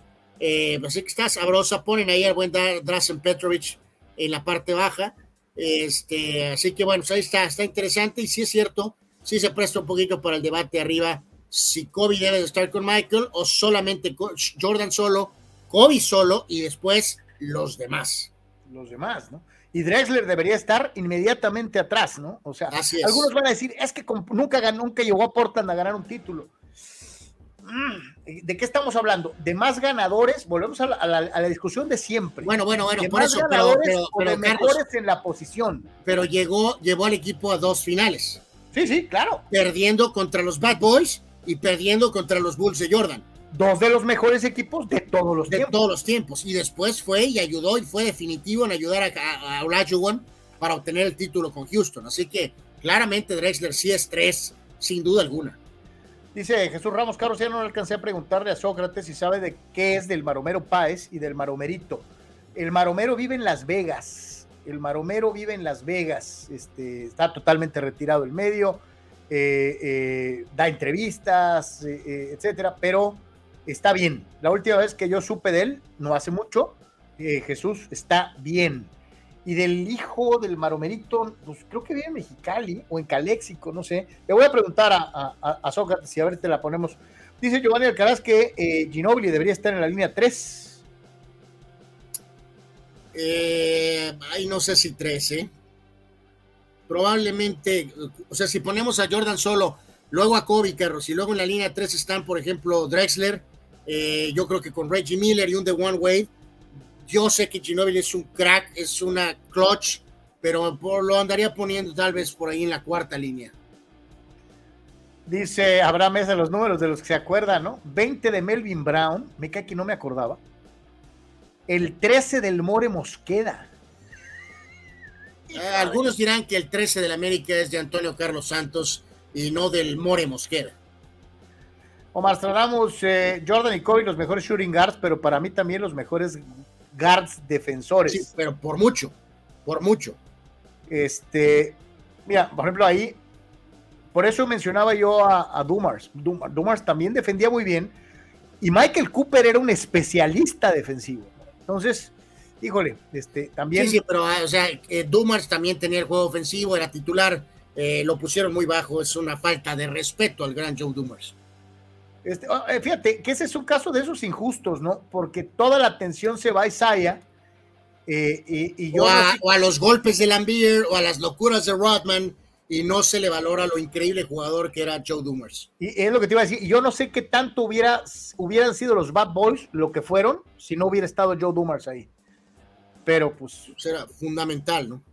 Es cuestión de cada quien. 20 segundos de pausa, regresamos, tenemos más, estamos en Deportes, regresamos como diría el joven Murrieta para abrochar.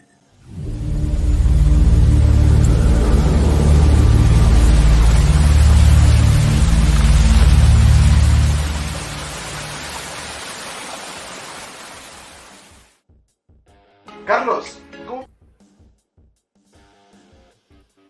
Carlos, ¿cómo puedo promocionar mi papel? Carlos, ¿cómo puedo promocionar mi papel café?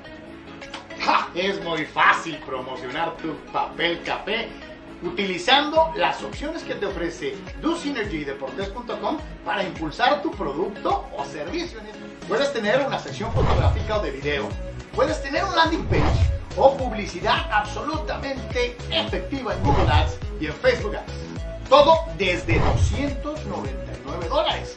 Tu Synergy de por 3 te da la mejor opción para impulsar tu producto. Notizona MX. Conoce la información de primera mano. Periodistas con años de trayectoria y credibilidad. Alta calidad de producción. Entrevistas exclusivas Transmisiones en vivo con gráficos integrados. Multiplataforma digital. Notizona MX. La conversación es contigo.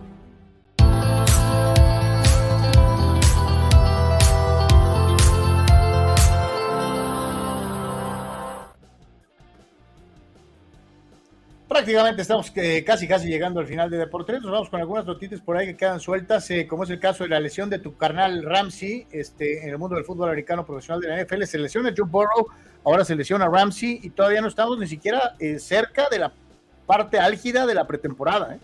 Sí, más que nada un poco ese factor, ¿no, Carlos? De, de que pues es la, las, las pésimas noticias, ¿no? El perder jugadores eh, pues, importantes eh, prácticamente al inicio o incluso antes del inicio, ¿no? Eh, Ramsey, recuerden, ahora estará con Miami y todo indica que va a estar un problema de meniscos y va a estar fuera hasta diciembre, ¿no? Así que...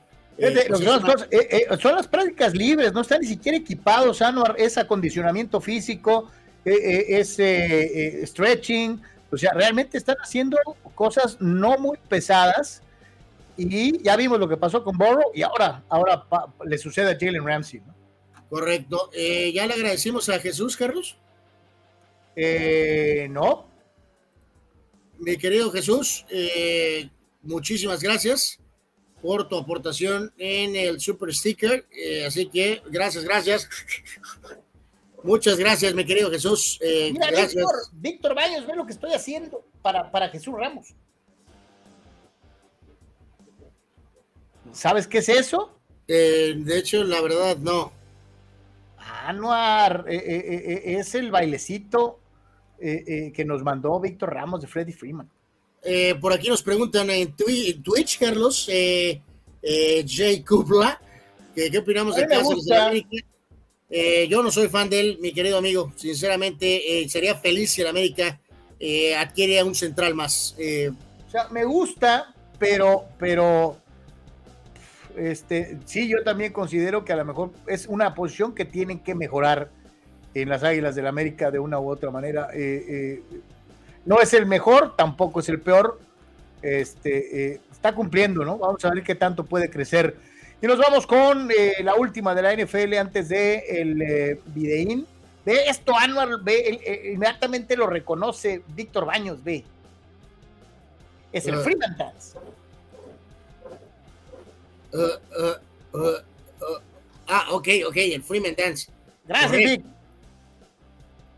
Eh, ponen esta especie de prelista, Carlos, de, en este caso se enfocan a la conferencia nacional, y que si están en el ranking 1, Filadelfia, San Francisco y Dallas, suena correcto. Eh, Detroit está en el segundo rango, ya veremos. Eh, en teoría puede ser. Oye, te, te, escucho exactamente igual de desconfiado que yo. Los, los Leones de Detroit, tan llamativo de la temporada anterior, una cosa es pegar la sorpresa con un coach enérgico de inicio y otra cosa es mantenerte. Yo no estoy muy seguro que los Leones vayan a tener una temporada igual que la pasada. ¿eh? Totalmente de acuerdo. Seattle, yo no sé qué show con Gino Smith, si eso puede ser sostenible. Minnesota tiene un montón de dudas todavía con Kirk Cousins. Se me hace alto a lo mejor para Green Bay con Jordan Love en los controles. Eh, gigantes 3-3, tal vez puede ser correcto. Los Rams me los echaron hasta el cuarto de plano eh, eh, han bajado, al menos de acuerdo aquí, de expectativas. Y curioso, Carlos y amigos, Tampa va abajo, ¿no? O sea, fue Brady y va hasta abajo, ¿no? ¿Estás de acuerdo con los tres top? pues sí, sí, sí, estoy de acuerdo. Fíjate que yo, San Francisco, San Francisco se me hace como que podría estar en la línea 2 bueno, bueno, tienen el problema del tema del coreback, Carlos, pero se me hace que para abajo sería un poquito. Yo creo que sí son este primer lugar, porque también entonces, pues tendríamos que bajar a los vaqueros entonces, Carlos. Ay, pues no, bueno, pero de perdida los vaqueros tienen al mismo coreback que se supone que es estrella. Acá en San Francisco, ¿a quién vas a poner? No, pues no estoy seguro, la verdad, todavía. Eso es lo que me tiene conflictuado con el equipo de los 49ers. Dice Abraham Mesa, mis Cowboys no tienen nada que hacer ahí con Cacota. Pobre hombre. Santo Dios. Este, bueno, sabemos que Abraham es muy rudo. Eh, en teoría, pues sí puede ser que estén ahí primeros. Eso no significa que ahí van a estar, ¿no? al final, pero. Ve lo que te pregunta Jesús Ramos. Eh, mi querido Jesús, eh, probablemente nunca. No, no tengo la gracia para hacer el, Freeman Dance. Eh, nací en esa parte en el cerebro. Así que no creo que haga el Freeman Dance. Anuar Yeme, te lo está pidiendo el público, tienes que hacerlo, maldita sea. Eh, dice Juan Antonio, que lance Purdy o que lance Lance. Pues si, alcanza... ese, es muy buena, Anuar. ¿Te vas a ir con el chico maravilla o te vas a ir con, tu selección del draft? Se van a ir de inicio, creo que con un último intento con el hombre del draft. Eh, van a decir que Purdy si es que está bien, pero que todavía no, que si le pues, falta algo. eso sería totalmente injusto para Brock Purdy, ¿no? Pues hasta cierto punto sí. Vamos a ver qué deciden ahí con los 49ers, ¿no? Dice Raúl Sheyer, el gráfico con Dallas en ese lugar seguramente lo hizo el mismo Duck Street Boy. ya viera yo a Dak así haciendo su diseño, ¿no? Distribuyéndolo. Este, eh, en fin, este. Dice Abraham Mesa, Fidel quiere ver videos de Gabriel Soto, si no, no. Santo Dios. Muchachos, este, tranquilos. Y hablando de eso, señores señores, llegamos al final del Deportes de hoy y de esta semana, agradeciendo a todos el que nos hayan acompañado con la sección de videínes, a ver si hoy son caídas, mascotas o qué carajo. Ah, eh, algo que no tendremos, Carlos, eh, un yate. Eh, vea a este tipo cómo pierde la noción. ese capitán hay que correrlo. Literalmente estrella y no es particularmente una lanchita. ve nada más, ve nada más ya nada más. Creo que hubo una falla o no calculó correctamente. Fíjate que es una de las grandes dudas existenciales que tengo. ¿Cómo carajos frenas un barco en el agua? Eh, no, pues ahí en esas circunstancias no. Y luego acá está moviendo acá el yate, bueno, el bote, se le cae la cosa esa, y luego se baja fulano, y se le va la otra máquina y sal, ya no sabe ni para dónde. Sí, ¿qué, qué, rescatas primero, el yate o, el montacargas? Y acá fulano está con esas cosas que hacen ruidos, tratando de alertar, ahí del lado derecho viene un fulano a máxima velocidad, él está cómodamente ahí y pues le echa el agua y después le recuerda el 10 de mayo. Y acá mi amigo, eh, pues creo que no alcanzó a separar correctamente. Oye, espérate, pues ahí trae gente ahí en la camioneta, ¿qué pues? Eh, creo que aquí hubo una falla de sincronización. Evidentemente ya salió, Carlos.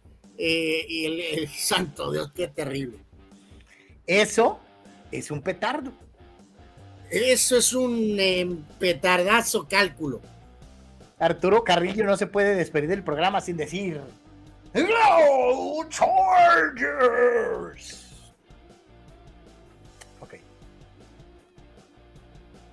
Dice Abraham Mesa, si pierde juegos con Lance, les puede pesar a los Niners al final. ¿Sí? Si ya tienes a Purdy, sorry, yo me iría con Purdy. O sea, si Purdy está ya bien médicamente, no tienes por qué, es muy fácil si está sano y listo para iniciar la temporada, él tiene que iniciar y la alta selección, Carlos, se queda en la banca, punto. Juan Antonio nos hace un análisis técnico y además muy acertado. Menos mal que no se le atoró la caña de pescar en la hélice eh, del bote que iba en friega, ¿no? Que le pasó justo en donde tenía su cañita de pescar. Sí. Este, eh, en fin, eh, dice Víctor Baños, si cae un super chat bastante lana pesado, que Anor haga el Freeman Dance.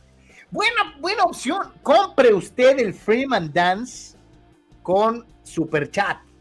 Este, eh, vaya más allá y motive al niño Yeme a que nos haga el Freeman Dance. Bueno, como creo que no va a pasar, entonces no sucederá. Qué terrible, pero bueno. Carnal, vamos a llegar al final al, final del programa del día de hoy y al final de esta semana de trabajo. Eh, gracias a todos por habernos acompañado. Les recordamos, síganos, suscríbase en todas las páginas donde está Deportes. Hace una vuelta deportes.com. Eh, y gracias a todos por su apoyo y por eh, su patrocinio. Sin ustedes, desde hace un buen rato, esto no estaría funcionando. Gracias a Elías, particularmente en el puerto de Ensenada, y desde luego a todos los demás que forman parte del cuerpo de suscriptores en YouTube, de los que están suscritos en Patreon Muchas, muchas gracias a todos y desde luego a todos los que también eh, han empezado a usar la tarjeta eh, SPIN eh, de OXO para realizar sus donativos. Muchas, muchas gracias a todos y lo invitamos a que nos acompañe. Si algo extraordinario sucede el fin de semana, por ahí nos estaremos viendo. Este, ¿Qué tenemos en la agenda para el fin de semana? No, pues ahí vamos a estar muy pendientes de los padrecitos. Y yo creo que en el cierre sí es oportuno que hagas esto, Carlos. No, no, este, más bien discúlpense ustedes. Ahí están los números. O sea, los números no mienten, pues. Este, no estamos hablando de más títulos. Estamos hablando de, o sea, esta, esta necedad que tienen eh, eh, ustedes de ganó más Super Bowls y por eso es el mejor. No. Estamos hablando de más torneos totales y de más partidos. O sea, no, puedes, no, ninguno de los dos se puede ni siquiera escudar en lo otro. Eh, y los números son clarísimos. Pero bueno, este, cada quien. Let's go Dodgers, dice Víctor. Feliz fin de semana. Haces bien, mi querido Víctor, en apoyar a tus Dodgers. Eh, dice el buen Gerardo López que la recomendación del fin de semana es juega el más grande, el Atlas. Este, eh, ayer, jugó en América, ¿no? Sí, claro. Entonces, discúlpate por lo de Brady. No, porque es el clásico ejemplo de solamente gana Grand Slams. No. Vamos a carreras totales, a técnica, a liderazgo, a un montón de cosas. Eh, hacen tan sencillo como eso. Eh, a todos, señores y señores, muchísimas, muchísimas gracias. Y si Dios quiere, nos vemos el próximo lunes con otro, con otro Deportes. Gracias, Carral. Gracias a todos. Buen viernes, buen fin de semana. Cuídense mucho. Suerte. Buenas tardes, buen provecho. Pase bien.